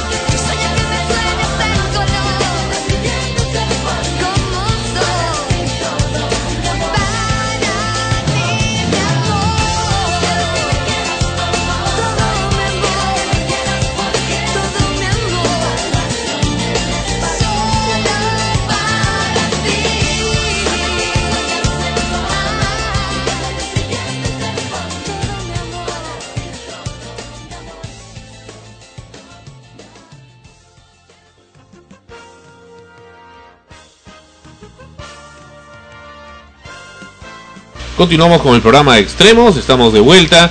Y bueno, en el programa pasado presentamos el indignante video de cómo un grupo de estudiantes del colegio Mariscal Uzurriaga en Los Olivos, Lima, Perú, que viajaron, no sé para qué, a las ruinas de Chanchán en Trujillo, Perú, destrozaron parte de la Huaca El Dragón, que pertenecía y pertenece a este complejo arquitectónico en el norte del país. Pues bien, lo que falta aquí es escuchar las declaraciones del padre de familia de ese muchacho, quien más bien dice, ¿no? Que ahora lo han enfermado a su niño y que es una travesura, pues. ¿no? Me lo han enfermado. Me lo han enfermado. Escuchemos entonces este informe. Y las piedras que lanzaban en medio de indignantes carcajadas han dejado así la huaca el dragón en el complejo de Chan Chan. Los años son más que evidentes. ya prácticamente la forma ha desaparecido. Parte de la estructura quedó destrozada luego de que a estos desadaptados escolares se les ocurriera dañar nuestro patrimonio cultural como si se tratara de una hazaña. Los jóvenes de 16 años, estudiantes del Colegio Mariscal Toribio de Luz Uriaga de Los Olivos, fueron de viaje de promoción a Trujillo a fines de noviembre. El Instituto Nacional de Cultura los ha denunciado por delito contra los bienes culturales, lo que incluso podría llevarlos a un internamiento. El daño a la imagen del Perú es sumamente grave. Podrían darle una medida de un internamiento hasta de tres años, pero yo no lo sé. El viceministro de Educación propuso que los jóvenes pidan disculpas públicas, pero también exigió drásticas sanciones. Hay que retener los certificados, las libretas y también sugiero que la nota de conducta del quinto año de secundaria sea desaprobatoria. Algo que truncaría por un tiempo su ingreso a algún centro de estudios. En nombre del colegio, en nombre de, de padre y familia, pide disculpas al país. Es verdad que eso es algo indignante, es nuestro, es nuestro tesoro, ¿no? Pero para el padre de uno de los chicos, todo no pasa de ser una travesura. Yo califico como una travesura de los jóvenes, entre jóvenes que en juego hay juego. Pero no es Ahora, un juego enterado, patear, dañar un Ahora que patrimonio. se ha enterado lo que tiene el valor que hemos hablado nosotros, se me enfermó. Recién lo se da pero- cuenta del valor que tiene nuestro patrimonio. ¿Quién? Su hijo. Claro, recién, recién, señorita. Otro de los jóvenes decidió escudarse en el Twitter para pedir disculpas. Solo les digo que fue un acto sin prudencia de mi parte y solo pido perdón. Pero sus palabras no han sido bien aceptadas. Traición a la patria, que lo expulsen del país. Me da mucha pena lo que han hecho, merecen todo el castigo. Un rechazo general al que estos jóvenes deberán hacer frente y responder por lo que hicieron. Y eso pasó esta semana también. Continúan los reclamos sobre este particular, pero e- es, bien gracioso, ¿no es cierto, Tania? Lo que dice el padre, le preguntan, este, ¿cómo, cómo es la pregunta? Eh, Eh, le- pero se da cuenta del daño que ha hecho. ¿Quién, ah? ¿Qué, qué- quién? ¿Qué daño? Entonces, yo digo, si el, si, si el señor no sabe lo que se ha dañado, o mejor dicho, el valor que tiene. eh, Acá lo vamos a escuchar otra vez. Travesura de los jóvenes, entre jóvenes que en juego hay juego. No es Ahora, un juego patear, dañar un patrimonio. se ha enterado lo que tiene el valor que hemos hablado nosotros, se me enfermó. ¿Quién se da cuenta del valor que tiene nuestro patrimonio? ¿Quién? usted se ha dado cuenta Claro, el, recién, el recién. valor Escucha, que tiene pero- no, pero escucha la nuestro re- patrimonio. Escucha la, la, la pregunta y la respuesta completa. ¿Quién? Recién. Otro de los Escúchate. valor que tiene nuestro patrimonio. Lo que tiene el valor que hemos hablado nosotros, se me enfermó. Lo que tiene valor es que No se me se ha da enfermado. cuenta del valor que tiene nuestro patrimonio. ¿Quién? Claro, recién, recién. Recién. Recién. Dios mío. Recién está, está egresando de un colegio. Egresando, no ingresando, egresando en 15 secundaria. Y 16 años. Y pretende postular a la universidad. Dice que recién se ha dado cuenta de que eso era un eh, era un patrimonio y porque se ha dado cuenta que era un patrimonio se ha enfermado. No, hay, no, hay una cosa, no solamente recién se ha dado cuenta el hijo, sino también recién se ha dado cuenta el papá. Ajá. Al margen de que del de este de que si se haya dado cuenta o no de que eso era un patrimonio o no, yo creo que aquí entra el valor del respeto, respetar la propiedad ajena, lo que no es mío, yo no lo puedo destruir. Lo que es de todos. Claro, o sea, lo que es del otro mío, de todo, o sea, no lo yo no debo ir y chancarlo porque a mí solamente me- se me ocurrió y me dio la gana de hacerlo. Mm. Ya, uno. Ahora, esos chicos se supone que fueron de viaje de excursión. Por lo tanto, se fueron a hacer turismo. Sabiendo ese lo que sitio. había.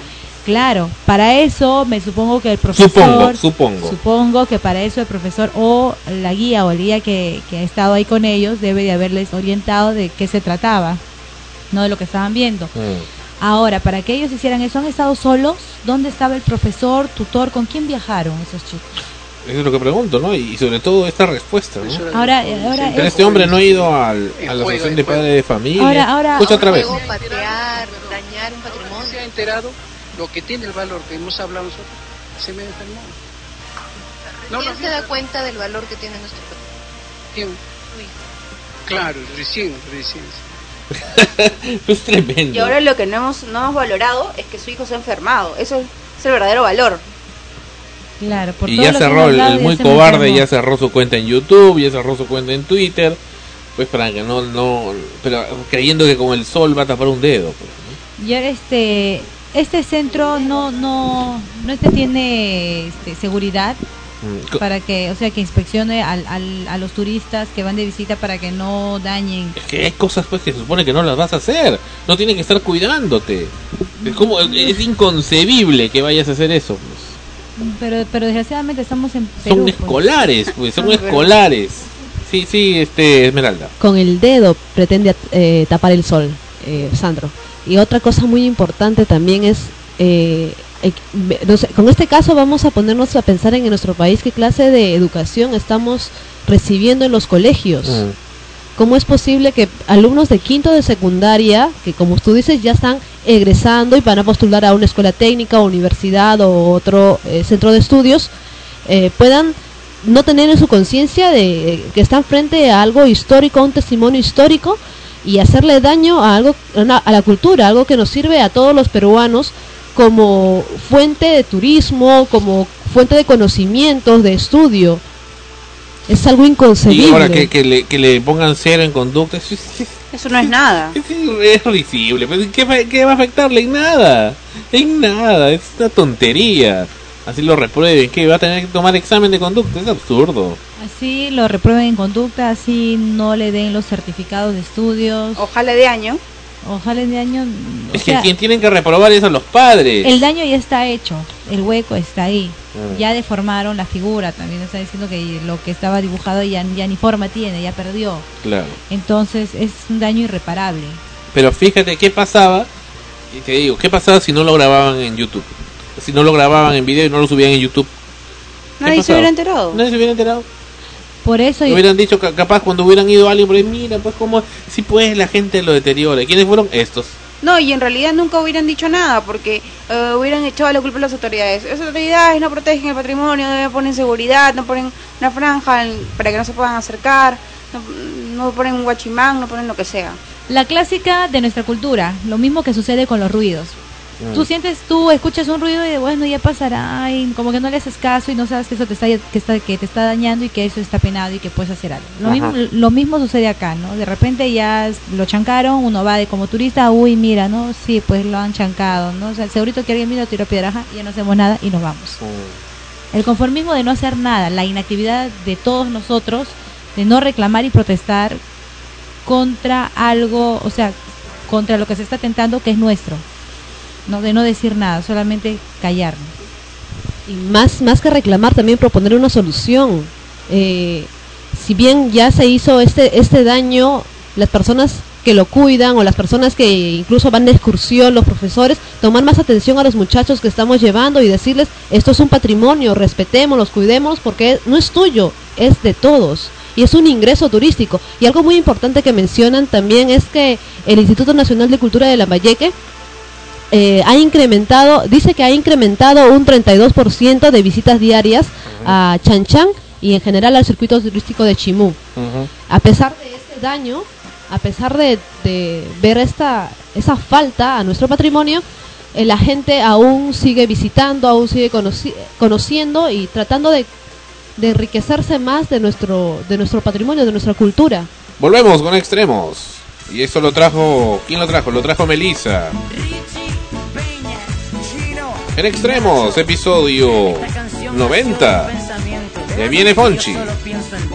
Mi niña bonita. Mi amor, oye, tú reconoces un hit cuando lo oyes. Lo que siento por ti es ternura y pasión. Tú me has hecho sentir que hay en mi corazón tanto amor,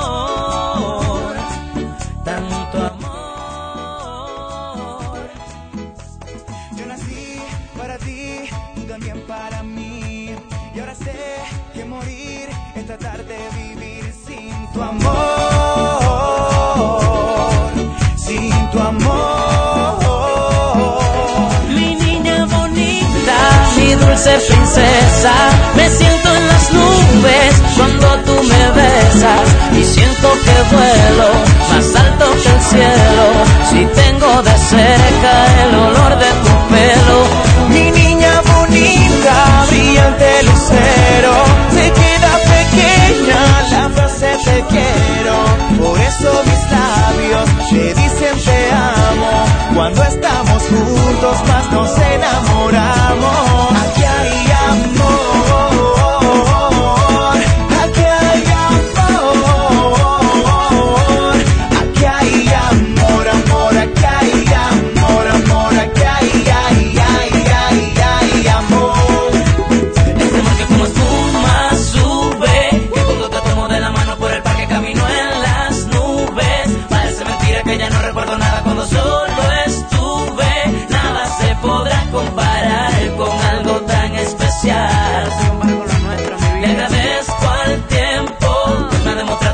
Cosas buenas llegan en cualquier momento. Yo no imaginaba que conocería algún día este sentimiento, un amor puro y natural, digno de admirar. Soy comunicación más allá de los sentidos. Frecuencia primera. Que de ti yo me enamoraría y que sin tu amor no viviría. Como sabía que esto pasaría, que ibas a ser mía y que yo querría amarte, por siempre. Mi niña bonita, mi niña bonita, mi niña bonita, mi dulce princesa. Me siento en las nubes cuando tú me besas y siento que vuelo más alto que el cielo. Si tengo de cerca el olor de tu pelo. Mi niña bonita, brillante lucero, se queda pequeña la frase te quiero. Por eso mis labios te dicen te amo. Cuando estamos juntos más nos enamoramos.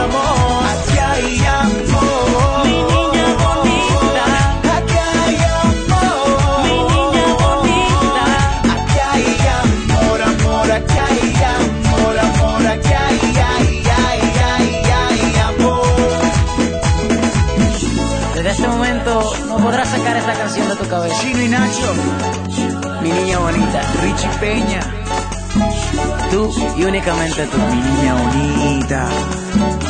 Magna. Esto es un hit mundial, Maná Radio.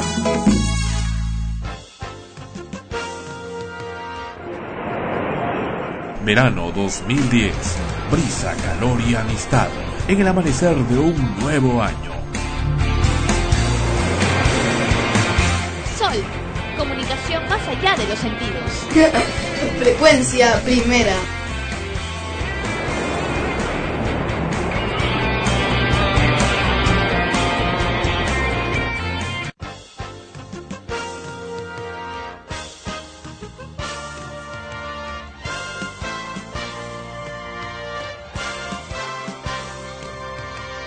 Bien, como cada semana estamos con Fonchi. Hola Fonchi, bienvenido al programa. En esta ocasión estás desde Arequipa. Nuevamente regresaste al hogar.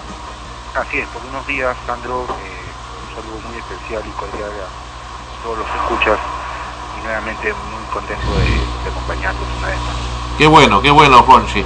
Bueno, nos estabas hablando la semana pasada sobre ese tema del cold reading, de la lectura fría, de cómo podía tenerse esa facilidad para poder, eh, digamos, hacer pasar como que estuvieras adivinando algo o hablando con los muertos, cuando en realidad lo que estás haciendo es sacar la información a la persona mediante sus movimientos corporales o mediante las mismas cosas que está diciendo. Cuéntanos sobre esto, Juanchi. Bueno, Sandro, uno de los, um, de los ejemplos más claros del cold reading es una antigua treta para robar casas. Ya. Estaban algunos delincuentes que consistía en lo siguiente, ¿no? Se encontraban en la calle con un niño, a quien ya lo habían ubicado, ya sabían dónde vivía, y le decían, oye, este, ¿sabes qué cosa? Tranquilo, tu papá acaba de tener un accidente. En el carro, decía el niñito. Él, él les daba la información.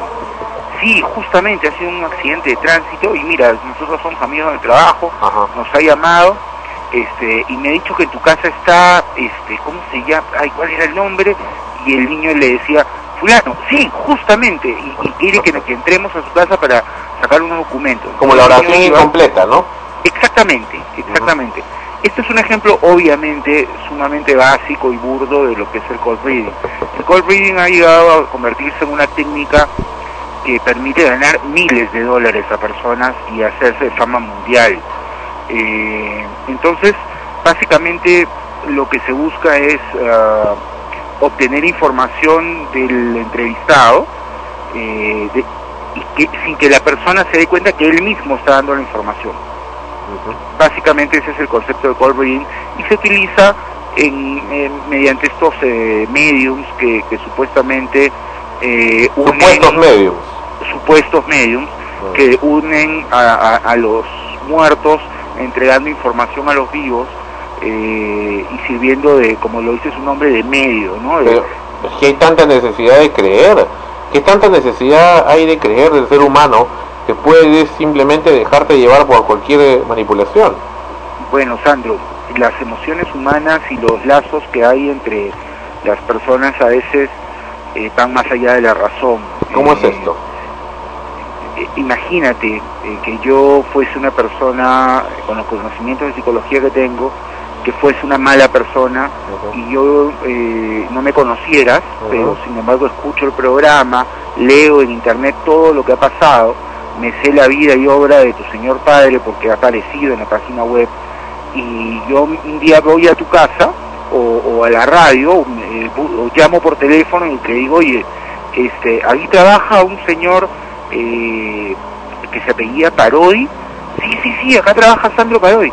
Mire, señor, eh, yo soy un, una persona con un talento especial y he recibido noticias de un abogado que parece que hace poco se ha ido y quiere dejarle un mensaje. Entonces, yo sé que en tu caso, como un hombre de, de- de com- de comunicaciones, lo vas a sopesar y, y lo vas a poner en duda e inmediatamente de pronto vas a pensar en una posible estafa. Claro. Sin embargo, hay personas cuya educación o cuya conexión con la persona fallecida es tan fuerte que, caramba, eh, lo que tú dices, la necesidad de creer en el más allá, en que la persona todavía vive, y, es más, eh, tiene, eh, tiene la posibilidad de comunicarse una vez más con él, hacen de que caigan, pisen el palito y, empiecen a, entrar en un círculo en el cual mira, en psicoterapia, haciendo un pequeño paréntesis, hay algo que se llama transferencia. Si yo soy tu terapeuta y te trato todas las semanas y converso contigo y manejo todos los problemas, de- de los sueños y, e ilusiones que tienes en tu vida, llega un momento en que tú logras eh, ver en mí a una persona que es más que un amigo. Eso se llama transferencia.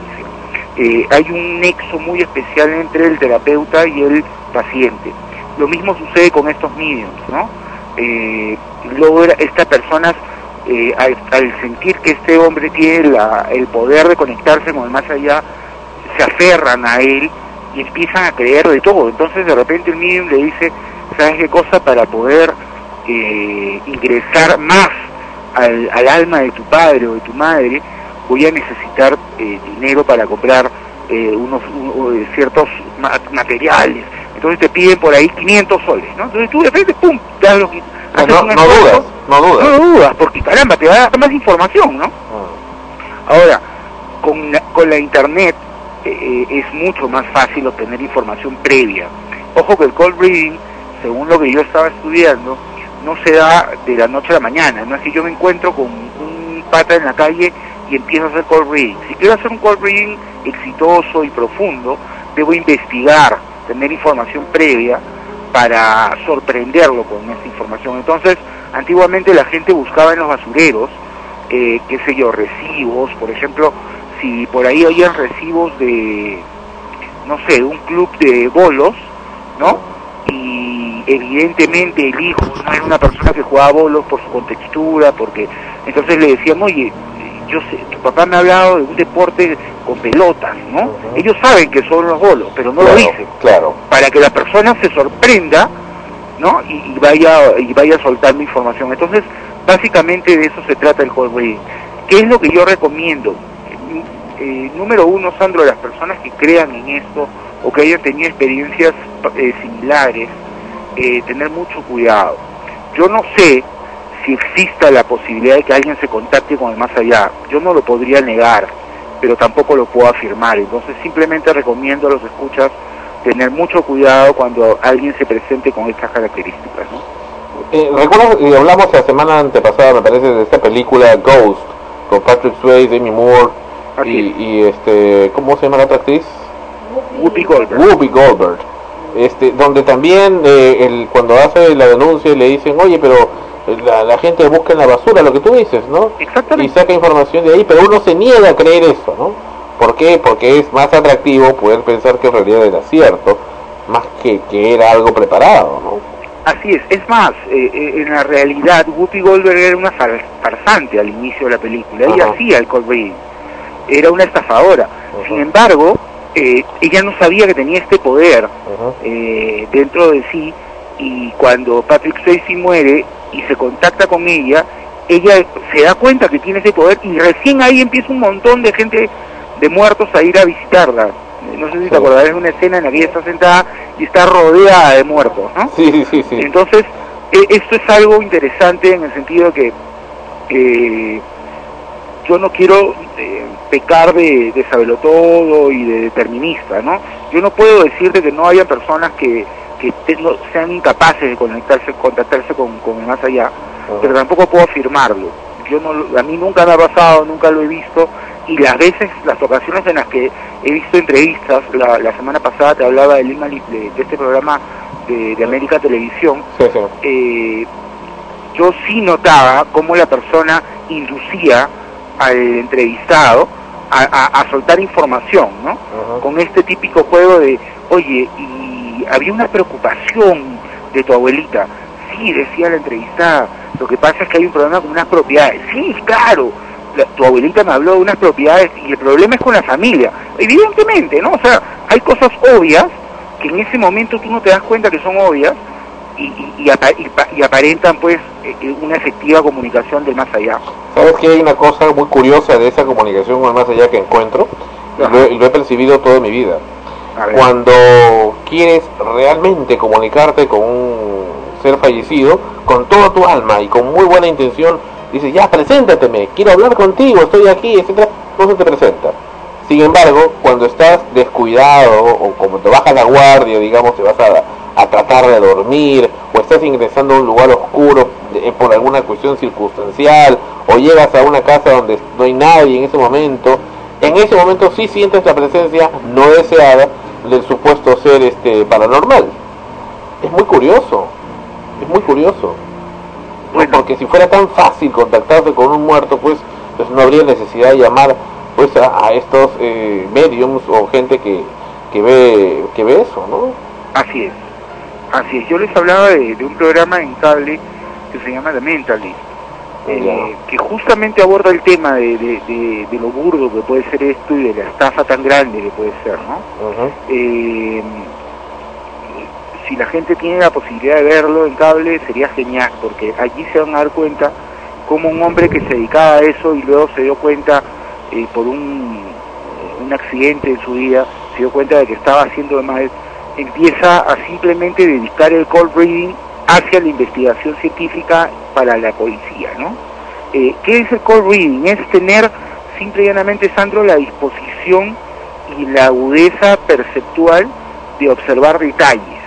Cuando yo, yo me, yo me eh, ejercito mucho en eso, dentro de una casa empiezo a observar cosas. Hace poco, eh, eh, para las fiestas de Arequipa, en, en agosto de- del año pasado, fui invitado a la casa de, uno de los jefes de mi esposa y observaba pinturas, observaba eh, esculturas, observaba ciertas eh, colección de música y yo ya podía darme cuenta más o menos de qué tipo de gente se trataba, eh, de qué nivel cultural tenía y yo podía empezar a, en la conversación a adivinar muchas cosas de ellos y a, y a lograr una empatía que si yo fuese una persona mala y, y ellos tuvieran algún fallecido reciente, podría usar en mi beneficio para obtener lo que quisieran. ¿no? Mm, Interesante eso. ¿Y por qué la gente cree?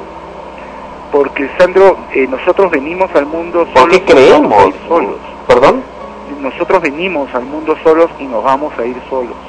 Eh, la, eh, te he comentado en, alguna, en algún episodio pasado del concepto de Eric Fromm sobre la separatidad, ¿no? Fromm decía que nosotros, los seres humanos, sentimos una sensación de separación y necesitamos buscar a alguien eh, con quien juntarnos o, con quien sentirnos unidos, pero no es una unión sexual eh, de un choque y fuga o, o de una, o una unión de pronto hasta matrimonial que puede durar décadas, es una unión eh, más sensorial, más espiritual, que puede llenar ese vacío que todos los seres humanos tenemos dentro y que tratamos de, de llenar. Cuando un- una persona viene y nos da la posibilidad de descubrir eh, o de volver a contactarnos con un ser querido que ya no está y, y- y no sentirnos solos, mucha gente, acuérdate, eh, en el mundo se siente muy sola. Eh, caramba, le abrimos las puertas no solamente de nuestra casa y nuestra billetera, sino de nuestro corazón. ¿no? Este, Fonchi, ¿cómo estás? Eh, muy buenas noches, te saluda Tania. Tania, qué gusto escucharte. Eh, te quería hacer una pregunta. Mira, este, estamos hablando de por qué la gente tiene necesidad de, de creer en esto, ¿no? Eh, tiene que ver mucho también el hecho de que la persona que se nos ha ido en su momento, de, en el momento de vida, no, no la hemos sabido tratar. De repente es la, la frustración que tenemos para con esa persona, el hecho que nosotros eh, buscamos de cualquier forma, eh, de repente disculparnos o este, decirle cuánto los queremos o que simplemente no- nos, nos, nos perdonen por, por algo muy, muy, muy malo que les hayamos hecho cuando estaban en vida. Mira, Tania, tú has tocado un tema eh, muy importante, ¿no? Eh, Es el concepto del, del sentimiento de culpa. Eh, nosotros podemos sentirnos tranquilos con algunos seres queridos que se han ido porque le hemos dado, eh, queriéndolo o sin querer, buenos momentos y los hemos acompañado en momentos difíciles, pero siempre, siempre, Tania, van a haber en nuestra memoria eh, rencillas, discusiones, palabras feas o gruesas que se nos escapó en un momento. Nos pasa con los seres que más amamos, eh, a veces les hacemos daño. Y, y cuando esa persona ya no está tenemos la posibilidad de pedir perdón, pero un perdón este, mediante un nexo, ¿no? mediante un intermediario que es el medium, eh, que nos asegura, entre comillas, por la información que nos da, que está conectado con esa persona, esa, esa, esa sensación de pedir perdón puede quitarnos un peso enorme de encima, así no sea verdad, así simplemente sea una estafa, ¿no? ¿Y por qué hay tanta negación a la muerte? Eh, lo que sucede, Sandro, es que el ser humano por naturaleza rehuye de lo que no conoce. Y lo, de- lo que menos conocemos es la muerte. O sea, nadie conoce la muerte salvo que este, pueda morir y regresar. ¿no? Y, y los casos que se han dado, se han demostrado muchos de ellos que son este, shows montados, ¿no? De gente que simplemente no se ha muerto, sino que ha estado en coma y han, ha aparecido el famoso concepto de la luz, o Brian Weiss con el- los viajes a, a- vidas antepasadas. Y entonces ya hay un tema de marketing detrás de todo esto, sumamente potente y poderoso que mueve miles de miles de dólares este, de una manera muy sencilla. Correcto, Fonchi.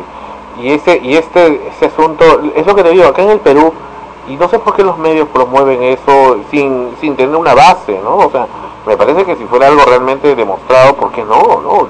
Excelente que exista, este, pero sin una base y en forma muy alegre, presentan a uno, dos, tres, cuatro sujetos quienes afirman con mucha convicción en ese medio que pueden hablar con sus seres queridos y tú me estás diciendo acá que lo más probable es que estén practicando esto del, del cold reading.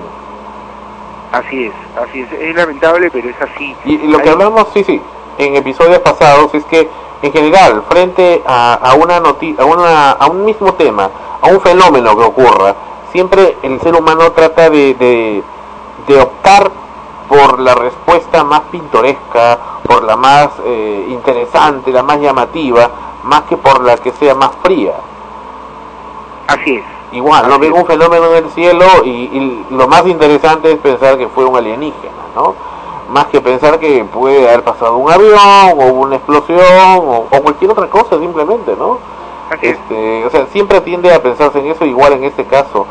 Pero lo que te decía, ¿por qué mucha gente, te dije en un momento, no me, no me comentaste, no me respondiste, tiene miedo este, a, a los espíritus o a los supuestos espíritus o fantasmas o personas muertas este, cuando, eh, cuando está en lugares oscuros, por ejemplo, cuando está en lugares desolados, tiene, le entra un, un pavor. ¿Por qué se produce esto? Mira, hay una respuesta bastante profunda a la pregunta que me haces, Sandro. Ajá. Yo eh, conozco, tengo muchos pacientes y, y te aseguro, en algún momento lo hemos conversado, creo, incluso en, en un capítulo anterior de Extremos. Eh, hay mucha gente que no es capaz de estar sola consigo mismo, de cerrarse en su cuarto, apagar la televisión, apagar la radio, apagar la luz y quedarse tranquila escuchando su propia respiración. ¿No es cierto? Lo- yo, yo recuerdo Sí, haber sí, conversado sí, con sí, ustedes. hace como un año. Así es.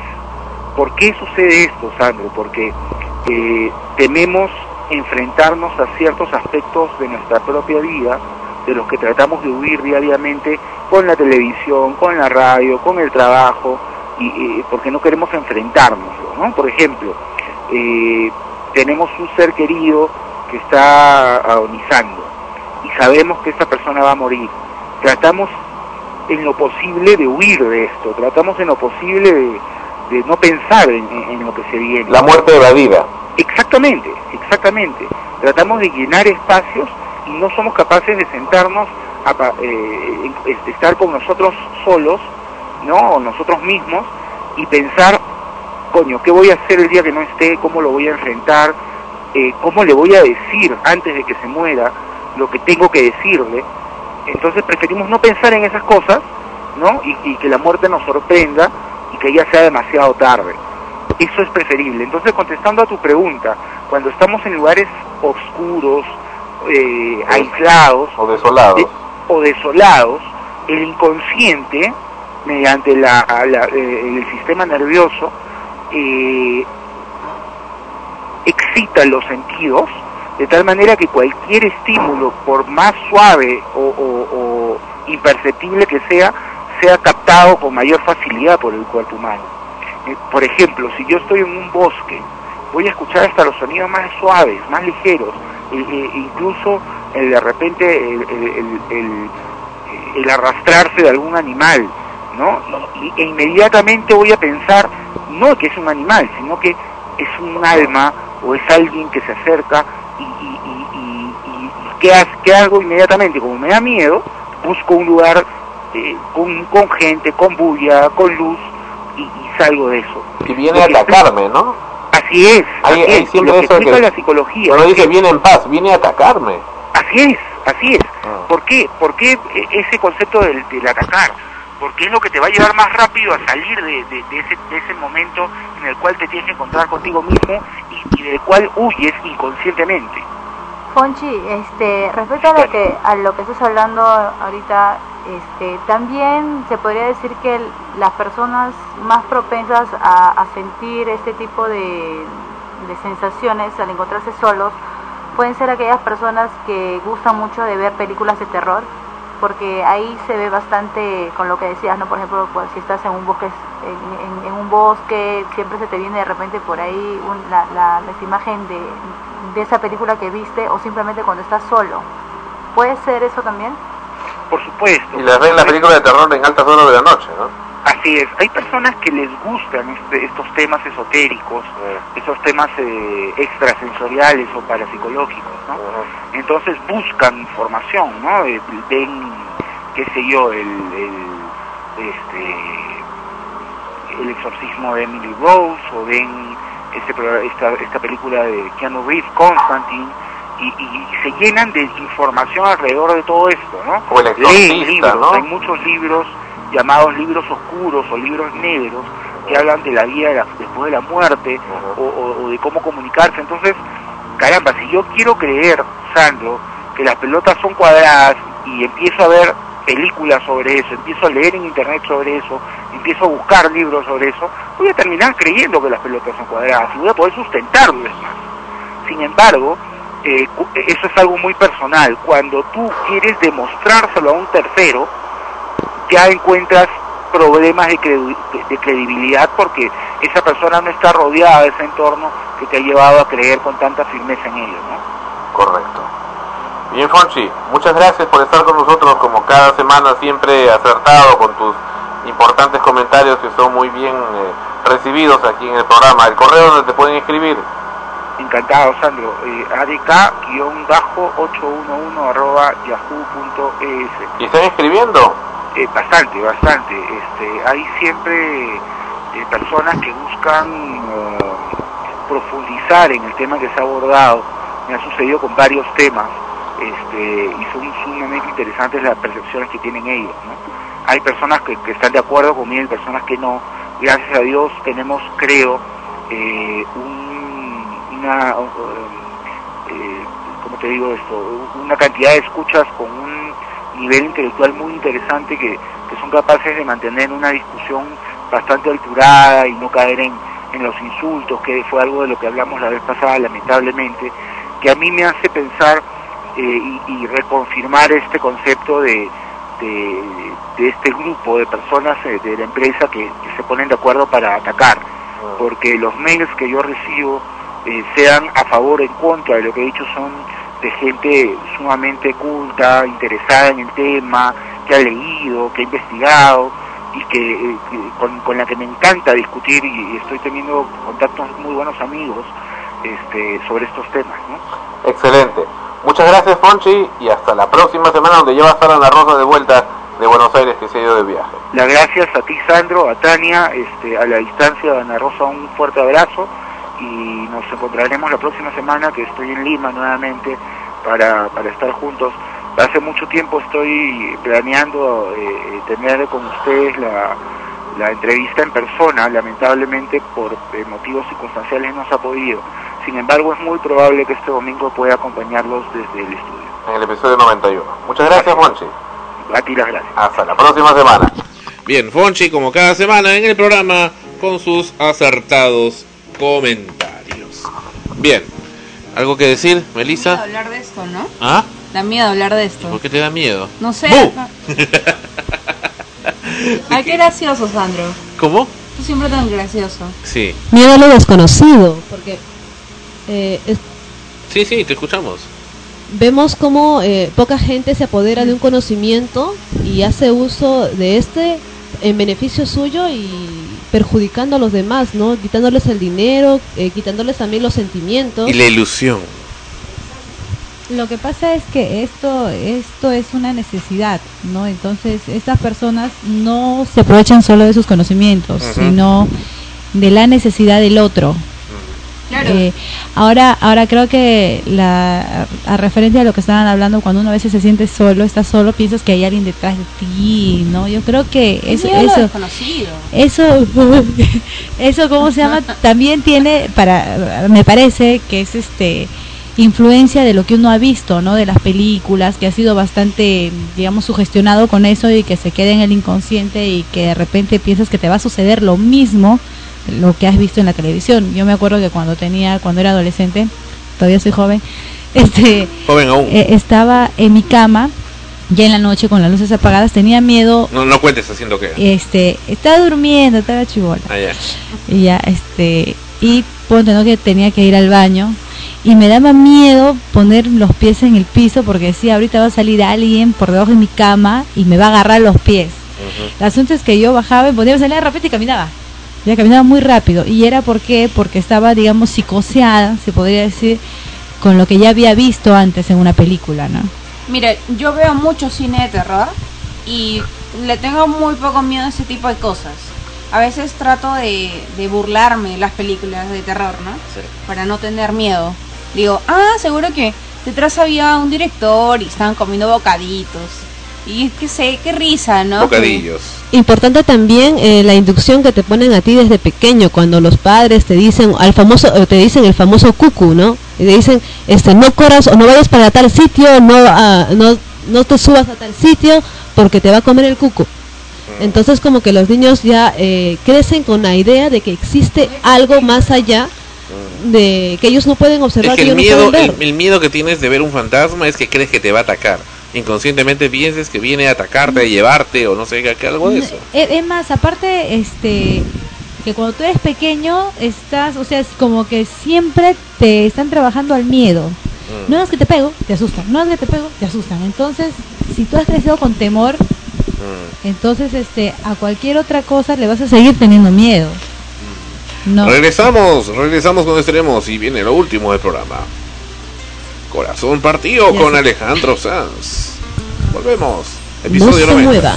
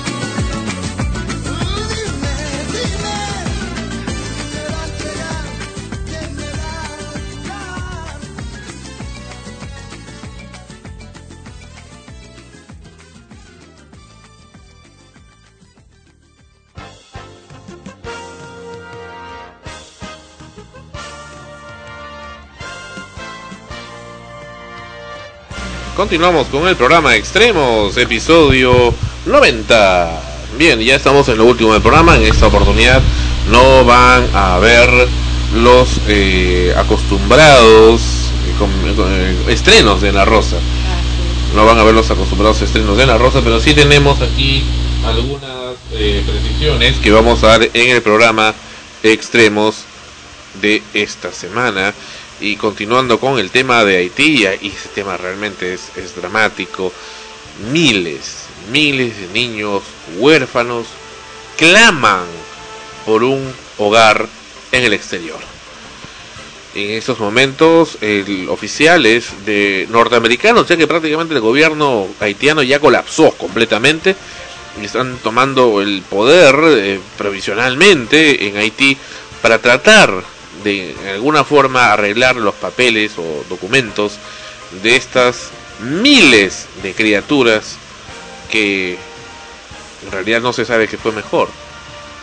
Sobrevivir en un país, en el estado que está, o haber perecido. 380 mil huérfanos. Es increíble. Ha dejado este terremoto. ¿Qué les parece? 380 mil huérfanos deja este brutal terremoto en Haití. Esto es lo, lo, lo triste que en estas en este tipo de desastres no solamente eh, se, ha- se, se pierde vida, se pierde este, el, el- el alimento, se pierde agua, se pierden muchas cosas, Así es. sino que también los que sobreviven Siempre son niños. Siempre son los niños. O sea, lo triste es que los que, so- que sobrevivan más niños y que esos niños hayan perdido al, a su familia, su padre, su madre. Pero ahora vamos a ver si de repente tienen familias, tienen tíos, tienen primos, de repente por No ahí tienen a nadie. Dios mío, no tienen a nadie. Entonces me Los han que- hecho, supongo, Ya, supongo que se los han crearán- hecho en masa, esas pobres criaturas. Ya estaban viviendo en la extrema, super extrema pobreza, en la ultra extrema pobreza en Haití. Y encima de esto pierden a toda su familia. No tienen a dónde ir, Dios mío. Y son 380 mil huérfanos. Y eso, estamos hablando de Puerto Príncipe. No sabemos cómo es en el interior del país. Imagínate, no sé, sum- sumado a, a todo el desastre, al haberlo perdido todo, quedarte solo y pequeño, y claman por comida, claman Dios, por, eh. por medicinas, claman por educación. Muchos, muchos dicen que el, el este fin del mundo va a ser el 2012. Pero que mira esto. Yo, yo creo que el, el fin del mundo lo estamos viviendo ya, con tantas, Pero con tantas cosas que están sucediendo. Esto es el infierno, esas pobres criaturas, miren lo que están pasando. 380 mil niños, 380 mil almas que claman por un bocado de comida. Así como un bocado que hoy puedes dejar capaz en el plato de tu almuerzo o de tu cena. Un pedacito, no, no te pido una comida cuantiosa, un trocito de pan. Claman ellos, matan por un pedacito, una migaja de pan. ¿Puedes creer eso? Pero no nos, no nos quedemos este, lamentándonos de eso, sino que todos nosotros debemos de aportar un granito de arena para ayudar a, lo- a nuestros sobre- hermanos de Haití, ¿no? Recordemos la página Sí, web sí, y sobre todo que sea bien distribuido. de la Cruz Roja. No, no como lo que ha ocurrido con Ica, que es realmente lamentable, como la A donación de- dos años las, la las casas de- siguen derruidas. el hospital eh, general de Ica sigue sin construir, la donación que hizo Shakira, Bill Gates, por ejemplo, también pres- expresidente de Microsoft, hizo una enorme donación, millonaria donación, que no se sabe a dónde ha ido a parar. ¿Dónde está el dinero? Y La acá pregunta del milenio. viendo- Pero hay que priorizar, pues. Da- no, dar prioridad, priorizar no es verbo. Ya, hay que dar prioridad a los niños. Me va a pasar por Bueno, Y lo, lo, acá estamos viendo algunos camiones que tratan a como de lugar de salir de Puerto Príncipe con la gente y llevárselos aunque sea República Dominicana. Pero también en República Dominicana, país que está pues asociado a los Estados Unidos de Norteamérica prácticamente como un estado más no quieren necesariamente que estén ingresando en masa todas estas personas que por supuesto van a consumir y entiendo que no todo el mundo no todos los haitianos van a ir pues con eh, la- el abierto de brazos y a pedir por favor. Eh, supongo- muchos de ellos van a ir por supuesto con delincuencia prostitución y con todas sus costumbres. pero este creo que aquí ya entra a, a tallar las las organizaciones internacionales no como la ONU tiene que ver sobre este tema también. Entonces ahora qué solución se le da Eh, creo que ya los países eh, deberían de los gobernantes o a quienes compete deberían de ponerse manos a las manos a la obra y a ver qué es lo que es, o sea, de qué manera se puede ap- apoyar a toda esta gente que ha quedado sin vivienda y en especial a estos niños, ¿no? Que se han quedado sin prácticamente sin, sin nada. Estas son imágenes de hace instantes en Puerto Príncipe, en Haití. Vemos cómo la gente va en, prácticamente colgada de cualquier vehículo que, que transite para tratar de, de escapar, de escapar del infierno. Y, y Puerto Príncipe, al igual como parte, gran parte de la isla española, ¿no? que se llama la Española, donde está Haití y República Dominicana, tienen playas muy bonitas y estaban tratando de incrementar el turismo, pero bueno, en el estado que están las cosas es realmente difícil que a esas alturas ocurran, aunque por supuesto es una esperanza para poder recuperarse en un futuro desventuradamente no muy cercano eh, a este tan olvidado país. Y muchas veces la gente dice, y he leído ahí, leí también en internet, decían antes, antes de lo que ocurrió con el terremoto, porque a mucha gente le daba cólera, ¿por qué la gente que va en cruceros millonarios que pasan por Puerto Príncipe, cruceros millonarios, de gente pues que tiene en, estos eh, en, estas naves pues tiene comida hasta para botan la comida, la comida de un día que sobra de los buffets, eso sobra y la tiran al mar, así como la escuchas, comida bien hecha la tiran al mar, la arrojan. Y a esa gente que está ahí pues clama por aunque sea un bocadito y eso antes del terremoto.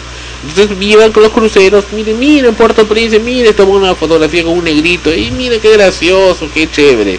Y sigue su, su viaje tranquilamente y mientras el país pues se desgarra en la ignorancia y en la pobreza y aquí los resultados. Eso, mira, eso es lo, lo triste y, y algo que, que están haciendo nuestros nuestros gobernantes, como el hecho de irse, no sé a qué, a mirar junto sí. con los periodistas. Así es. Yo creo que medios de comunicación, prensa, tienen hasta por demás. Lo que esa gente quiere es alguien que les vaya a ayudar, alguien que vaya y levante piedras, alguien que vaya y que, y que, res- y que saque a sus muertos, rescate a los vivos. Eso es lo que ellos están buscando ahorita. Ya no que vayan y, y los miren. Se tomen o- fotos. Claro, no, no, eso ya no, ya hay suficiente. Creo que nosotros como un país que, que pasó por lo mismo eh, o algo parecido, creo que deberíamos de, tomar empatía en eso y pues enviar a, a- nuestra gente que sea especializada, ¿no? vamos a dar nuevamente el eh, lugar o los teléfonos o cuentas de correo donde pueden contactarse, al menos en el Perú, en internet. La Cruz Roja Internacional, eh, redcross.org, está disponible para que puedan hacer sus donaciones en eh, alrededor del mundo. Eh, hay diferentes sites especialmente dirigidos por la Cruz Roja Internacional y aunque no lo crean, también existen estafadores que se aprovechan y mandan correos electrónicos solicitando donaciones para Haití, pero en realidad son para sus propios bolsillos, así que no dejarse sorprender. Reiteramos, la cuenta de corriente de, esta es una cuenta de ahorros, perdón, del Banco BBVA, Banco Continental del Perú, para ayudar a Haití es en nuevos soles 0011 0661 01 000 32095 y para donaciones en dólares americanos la del Banco Continental 0011 0661 01 000 40241 o entrar al website de la Cruz Roja Peruana o Cruz Roja Internacional. En el caso de la Cruz Roja Peruana es cruzroja.org.pe y puede donar con tarjeta de crédito o de débito. Y bueno, el consulado ad honorem en Haití, en Lima, para llegar ayuda. Hacer llegar ayuda es en calle Belén, 1040 Lima 1. Eso está por la Plaza San Martín. Y el teléfono es el 424-9514. Pueden llevar agua embotellada, leche en polvo, alcohol, papel, pañales, alimentos enlatados con empaques de abre fácil. Bien, muchas gracias por estar con nosotros en el episodio 90. Extremo se va por esta semana y les esperamos en el próximo programa. Bueno, este conmigo será hasta la próxima. Me encantó el programa de hoy, estuvo lleno de muchas cosas sensibles. Y bueno, esperemos que, que podamos ayudar y colaborar con nuestros amigos hait- haitianos. Ya hemos dado la dirección, los teléfonos y las cuentas. Bueno, yo mañana me iré a llevar pues algo, algo ahí al- al- a la dirección que hemos mencionado. ¿no? Tu presencia. Víveres, no, tenemos que llevar víveres, creo. Yo creo que, pero, eh, mira, en todo caso, si no se tiene dinero o, o nada que llevar o, o víveres, caramba, es decir, estoy acá con mis manos, mis brazos, yo levanto los sacos, yo hago lo que sea, pre- pre- me presto aunque sea tres horas de mi, de mi tiempo. Ya, Claro, se acabó. en- en lo Listo, que se tu propio pueda- esfuerzo. Si puedes poner en- tu propio esfuerzo, no es necesario que digas, oye, capaz de tirar mis cosas. Dona tu trabajo, dona aunque sea tres, tres horas de, de- de tu día, es más que suficiente. Para todos los que nos escuchan, sé que no solo son peruanos, sino son de todo el mundo. Pónganse la mano al pecho que en cualquier en cualquier circunstancia uno también lo puede necesitar. Y hasta la próxima y que tengan una bonita semana. Esmeralda se despide. Fue un gusto trabajar este día con ustedes, esta, esta, esta noche. Recomendar a todos los que nos escuchan también que nadie está libre de los terremotos o de algún desastre que nos, que nos venga, ¿no? Y preparar, por ejemplo, eh, en mi casa yo tengo una maletita con una frazada, alcohol, algodón y algunas pastillas o cosas que de repente ocurre de un momento a otro. Cojo la maleta y volando. Prevenir, prevenir que es importante. Conocer en la casa o en el lugar donde trabajo los, las zonas seguras o los patios. Pero ese eh, Esmeralda si te agarra en tu casa.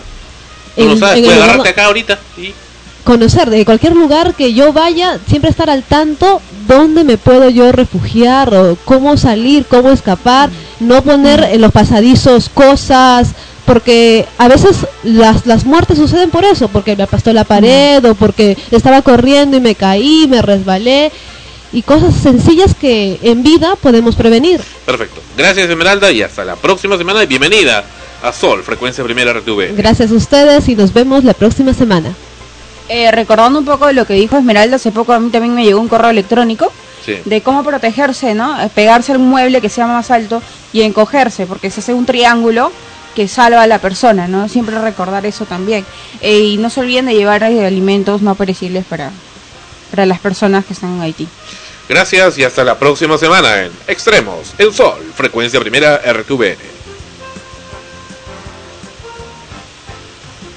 Extremos llegó a ustedes por cortesía de cotear.pe. En el Perú, comprar o vender por internet es cotear.